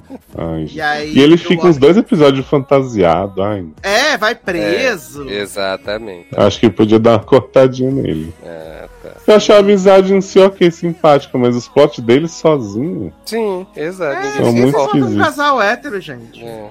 Em 2022, esse negócio de ficar incentivando casal hétero. Isso é Pois demais. E esse homem, eu acho que ele fez alguma coisa recente que a gente comentou. Qual homem? O. O amigo hétero. Deixa Amigo eu ver hétero. aqui. A cara dele me é familiar. Ah, vê aí, porque às vezes pode ser só uma cara comum também, né? Sim. Pode ser, não. Eu acho que eu tô confundindo ele com o que era o viado da série dos bombeiros, que parecia um pouco. Viado da série dos bombeiros. É, na série dos bombeiros tinha um casal de viado. Ah, tá. Ah, achei aqui. Ele fez aquela série que eu comentei da Viagem no Tempo, se, se sabia. Que você Se eu odiou. soubesse. Isso. ele é o marido demônio dela. Nossa, e aquele é bonzinho, né? Uhum. Aquele é bananinha, Sim. puxado. Ah, não, na Mas- verdade ele não é o marido demônio, ele é o outro que ela começa a querer ficar depois. O que na, na cabeça aqui não existe, mas na Isso, cabeça que ela dela. cria com base num ator. Ai, eu amo. É. Mas foi uma surpresinha boa, né? Eu vi que o pessoal tá pirando no Twitter com a série sempre, Sim, né? A nova, bastante hit. a nova banda dos últimos tempos da última semana, né? Ai, gente, é, é fácil agradar as gays, né? Só fazer um negócio bonitinho aí. Exato, e olha que só tem uns torsos nu, né? Nem tem nada demais a série. Mas que tossos também, né? É, mas eu gosto mais. Eu sou uma pessoa vulgar, né? Então. Você queria Eu uma gosto- bunda na Eu cara. gosto quando tem um pouco mais de pele. Hum. Mas, Mas, gente, gente- o menino anda pelado o tempo todo. Pois é. Mas é só a parte de cima. Eu sou Você vulgar. queria, queria ver Ah, o Vucu. aí, né? É, eu sou vulgar. Vulgar que eu sou. Subterrâneo. Menino, e aí eu vi umas pessoas que estavam fazendo uns posts assim, né? Pegava tipo uma foto de arrastop, uma foto de smile e falava Ah, assim: ah, não. Eita, é, lá o casal gay da Netflix é composto de um cara muito bonito e de um Eu cara vi essa feio. postagem. Ah. Mas, gente, mas os dois são bonitos em smile. É, o Eu Bruno não, só não tem um acho diferente. cara bonito, não. Eu acho ele O Bruno, né? charmoso. É, eu acho ele Eu charmoso. acho ele bonito, acho que ele só não é gostoso e tal, mas ele é, ele é bonito de rosto. assim. É Não que o Alex é a gay padrão, né?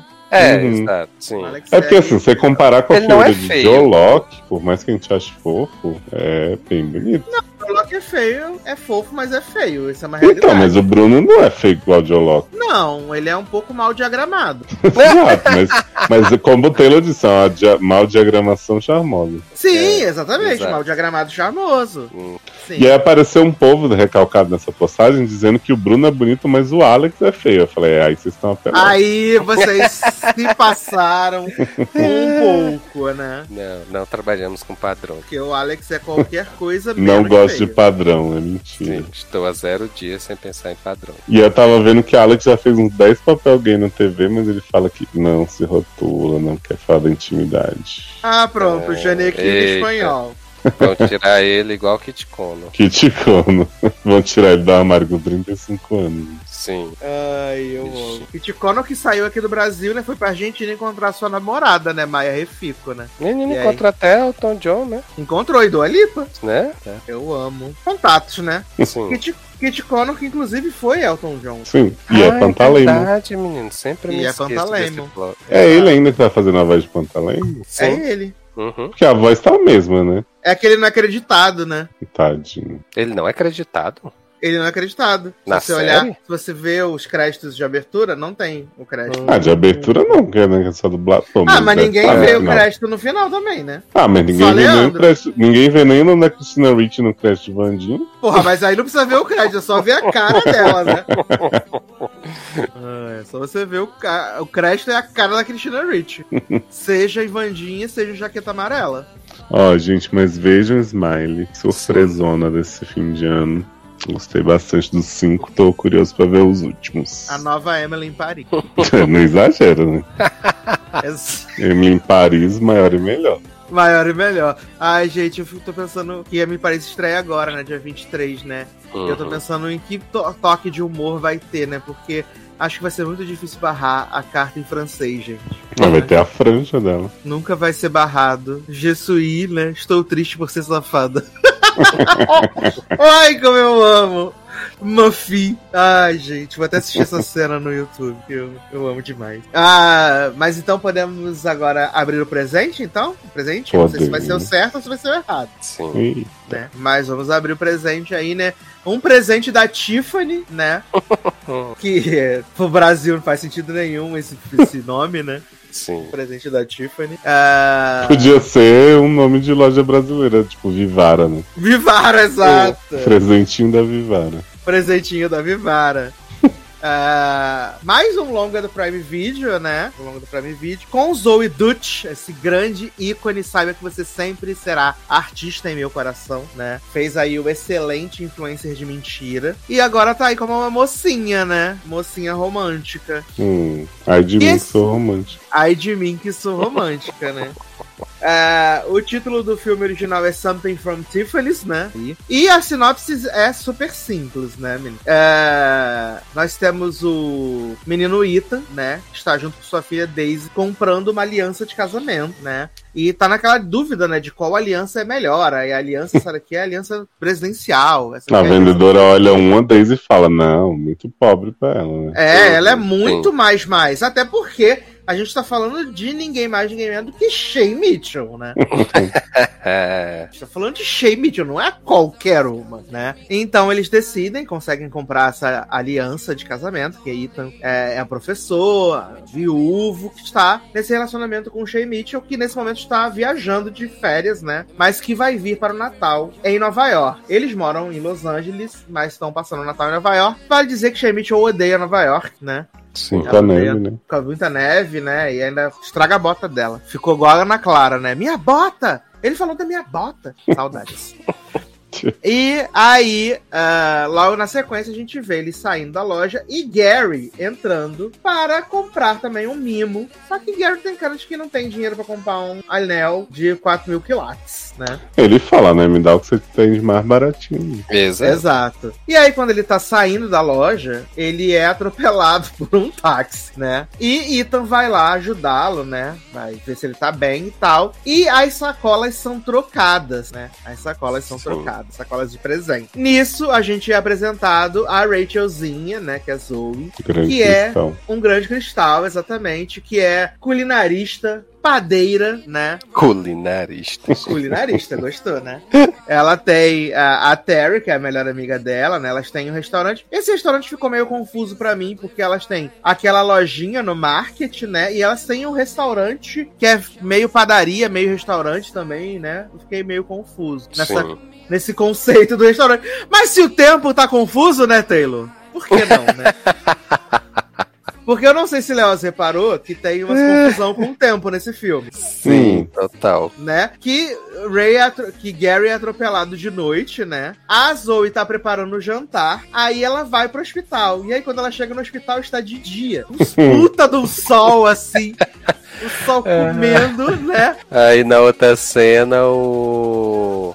O menino lá, o Ethan, Ethan vai encontrar ela, chega, né? É, che- vai encontrar o Rachel pra. que ele quer conversar com o Gary, e aí ela diz: Não, a gente tá indo almoçar em tal local e tal. Aí eles vão pro restaurante e tá de noite. Tá de noite. perdido.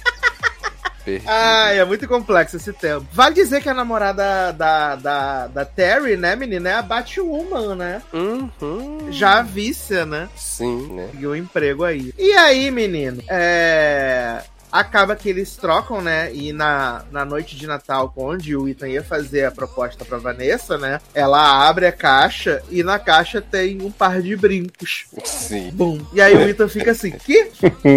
E aí Shay Mitchell assim, ai, adorei. Nossa. Você achou que eu não ia gostar? Exato. Nossa, combina super comigo, assim, vai combinar muito. Uma loucura, né? E, e Rachel abre lá a, a caixinha do, do Gary, né? E tem um puta do anel. E ele tá com um perda de memória recente, né? Ele não lembra o que aconteceu nas noites anteriores. Então, ele nem sabe o que ele comprou. Uhum. Mas ele ainda assim faz o, o proposal pra ela de se casar. Só que eles têm um relacionamento meio bosta, né? Porque ele é um cara que chega atrasado, não prioriza ela. Ele é um macho escroto. E ela fica relevando, né? Eu tanto achei que ele era escroto que eu nem sabia que tinha esse plot da perda de memória. Achei que ele só tivesse sendo cretino mesmo. É, eu fiquei nessa dúvida, né? Mas como ele lá, quando ele tá no hospital, que é de Sim. dia, na verdade é de noite, ele fala que ele não lembra do que aconteceu na noite anterior, né? Uhum. Eu aceitei por aí. Mas Exato. o fato dele ser, dele ser um escroto, né? Porque a grande história de amor dela, né? Que ela tá com ele. É porque ela perdeu a tal da pulseira que a mãe dela deu. E aí, supostamente, allegedly, ele tinha voltado não sei quantas estações pra devolver a pulseira pra ela. Uhum. né? E aí a gente descobre que, na verdade, não foi nada disso, né? Não, não mesmo. E aí ela ficou um pouco chateada, né? E o que que era mesmo? Ele foi comer um Ele- cachorro quente. Adoro. Mas ele tinha, mas ele tinha ido também pra outro encontro, não? Exato, Foi, né? Foi. Foi. Também foi pra outro encontro. exato. Você vê, quando a pessoa quer se iludir, gente, é tipo Henry Cavill. Você vê que ela criou essa fanfic Sim. pra justificar tudo que ele fazia depois. E eu fiquei pensando de onde eu conheci esse homem, né, menino? E Hum. ele é do. Ele é de Panic. Panic, né? Que Ele pena, é de gente. Ele Panic, era é o série da Prime. do Tigre. Isso. Ah, tá, velho. Ele era o namoradinho de. O vilão que ficou bonzinho, né? E assim, Mesmo na Taylor, cara de canalha. Mesma cara de canalha, exato. Você não pode acreditar nele.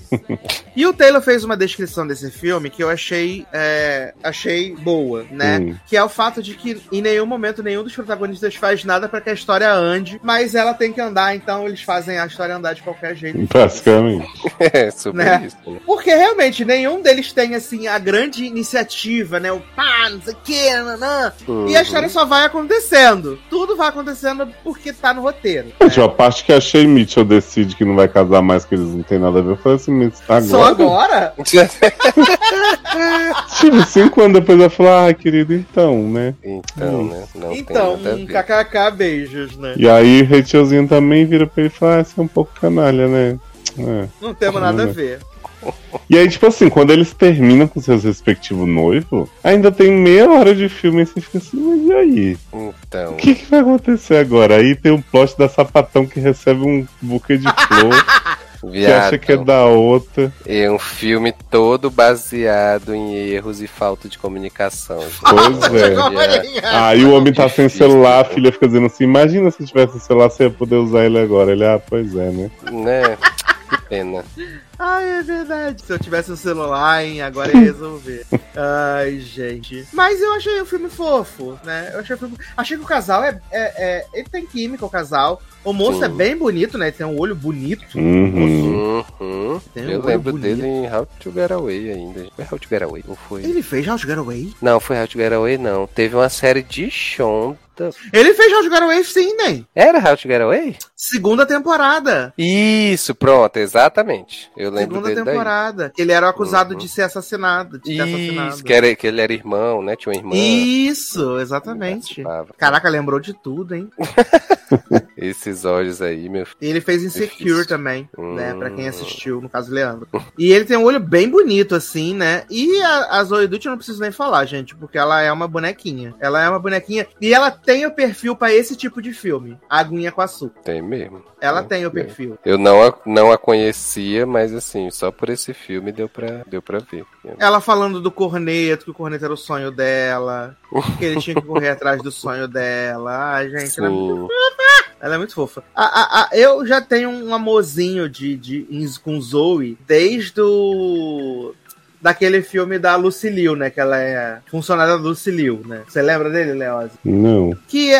é- que Ah, é- que tem a Ellen Page, que não é Ellen Page que, que começa a flertar com ele, que é, trabalha por outra. Isso, que aí eles ficam tentando juntar os chefes, porque os chefes são os dois, os dois vagabundos horrível. Uhum. Né? É Lucilio e Tay Diggs, né? Tay Diggs, exatamente, Tay Diggs. É. E ela também fez o- um filme que eu gostei muito, que é Como Sair de Buffalo, tem na HBO Max, se a HBO Max não tiver tirado, né? E também fez The Politician, né? Fez duas temporadas de The Politician. Hum. Que ela era a a menina que era tinha a mesma a mesma, ela era a neta da Jessica Lange, né, que tinha, que era o mesmo plot do The Act, né, que a avó, É. Uhum. a avó fazia ela acreditar que tava doente e tal, não sei o quê. Que é a condição que Jade Picon teria na novela. né? Teria na novela, mas não vai ter porque não tem Não capacidade de foi atuação. segurar. Ai, gente, que momento. E aí esse ano ela, ele faz a Dani também, né, do Influencer de Mentira, grande ícone aí. Ai, perfeita. E aí agora esse filme da Tiffany, gente, que eu achei foférrimo, assim.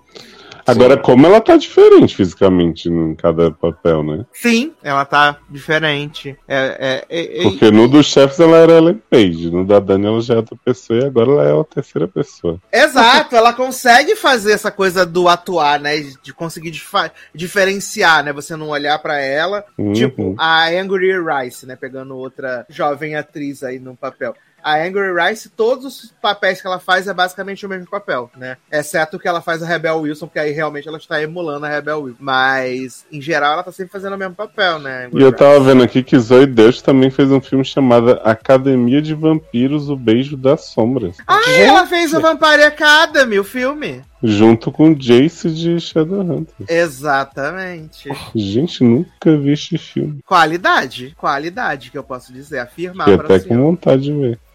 Pois vamos procurar pra assistir, então. Olha aí. Junto com Ptero... Como é? Pteroconda versus... Dei soco. Que a Lê Ai. fez o desafio pra Sassi, né? Sim, eu vi Sim. isso. E ela Você fez assistiu? o. Não, vou assistir nas minhas férias. Hum. E ela fez o também o. Ela fez o filme que eu gosto bastante, que é o Antes Que Eu Vá. Que a menina. Ela, ela morre, né? E aí ela fica revivendo o dia da morte dela várias vezes. É bem Hum. legal esse filme. Tem na Netflix. Oh. Tem na Netflix. Ela fez a filha da Sarah Jessica Parker e Sarah Michelle Gellar em Ringer, né, amores? Porra. Aí sim. Tá? Ela fez a filha. Ela fez Trocadas no Nascimento também. Grande carreira, né, gente? Hum, hum. O papel dela no Academia de Vampiros é o papel da, da menina que é a, a protetora, né? A protetora da, da vampira, né? Da Lissa. Uhum. Gente, esse elenco, hein? Era só gente branca. Tinha Hayley de Mother Family. Só brancos. E aí agora botaram negros. Caralho, tinha Claire Foy, viado, nesse filme. Gente, maravilhoso. Vou, vou, vou Ah, tinha procurar. Diego Boneta, que é latino. Latinx. Latinx. Ah, não, Diego Boneta é no Antes Que Eu Vá. Ah, sim. Eu gosto desse filme também. Fofo também. Bonitinho. Gente, Anya Taylor-Joy. Anya Taylor-Joy, antes de ficar famosa, né? Cameron Monaghan. Aí, Antes de Taylor-Joy reforçar sua latinidade, né? Que ela é O latina. Cameron Monaghan, ele podia muito ser galã, mas ele não sustenta, né? Uhum. Que eu acho ele belíssimo, mas ele geralmente é mecito nos papel. Fez Jerome, né? É velho? que ele é mal diagramadinho também, né? Ah, mas ele é um gostoso. É o Coringa, não é o Coringa? É, Jerome. Coringa de Gotham. Jerome Valesca. Ele é mal, mal diagramadinho também. E esse cabelo dele de água com salsicha também não ajuda. Ai, faria muito. É rubofóbico que eu sou, chama. Do nada. Mas eu achei fofinho, gente. Eu torci pelo casalzinho, achei bonitinho que eles noivaram um ano depois, né? Tem o epílogo também. Fofo. Mas como o Taylor fez a melhor definição, né? É um filme que os protagonistas não fazem nada, falta de comunicação apenas. Total. Mas pelo menos nenhum deles é tóxico, né? É, não, assim, eu, eu gostei bastante, né? Como Só assim, eu não vi... Eu achei que ia final, ficar no final Shea Mitchell com um homem. Eu É. também. Eu esperei também por isso. Mas Sheimich é eu- muito melhor que ele, né? Não tinha condição. Então. Ai, ai. Mas então, menino, estamos chegando ao final do último podcast com pauta quente deste ano. Ah, ê. A próxima vez que nos reunirmos será para gravar a nossa Retropop de 2020. É? Exatamente. Adoro. próxima vez que estaremos juntos vai ser para fazer aquele retrospectiva. tempo. Quando vocês ouvirem essa gravação que vem depois, vocês vão. Vocês comentam aí. Entender. Exato. E aí a gente vai fazer a retrospectiva, né? Mundo da música, melhores séries, melhores filmes? Hum, Sim. tudo demais. Séries tudo de ruins, filmes ruins. Séries ruins, filmes ruins. e House of the ruim. Dragon.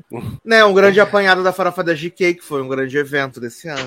né? Porra. Eu acho que a gente pode terminar esse podcast de hoje, né? Com uma Hum. notícia que saiu, que foi uma notícia muito impactante, né? hum. Deixa eu ver, acho que eu mandei lá no grupo. Ah, deixa eu te falar uma coisa também. Henry Cavill postou no Instagram.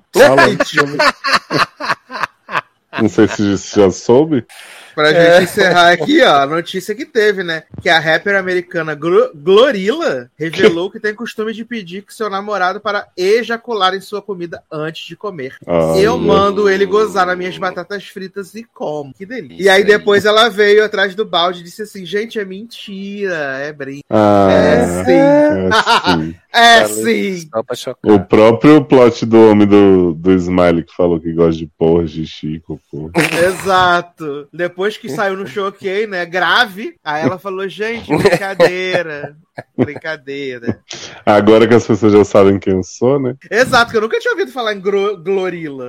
Pois Né? é. Mas ficou famosa porque come batata com maionese. Que ela, essa tem, ela tem cara de que toma cafezinho com leite também. Que delícia. Hum. Mas, vamos então encerrar esse, Adoro essa onomatopeia. Hum. esse programa de hoje, né? O último logadinho aí com pauta quente. Lembrando de deixar seus comentários, muito importante, né? Comenta aqui é, o que você achou da pauta, se você gostou, o que você não gostou. É, pode apadrinhar, PicPay e no Patreon também aí, né? Para ajudar esse programinha maravilhoso. Pode comprar os livros de Leózio em leonardoliveira.com.br.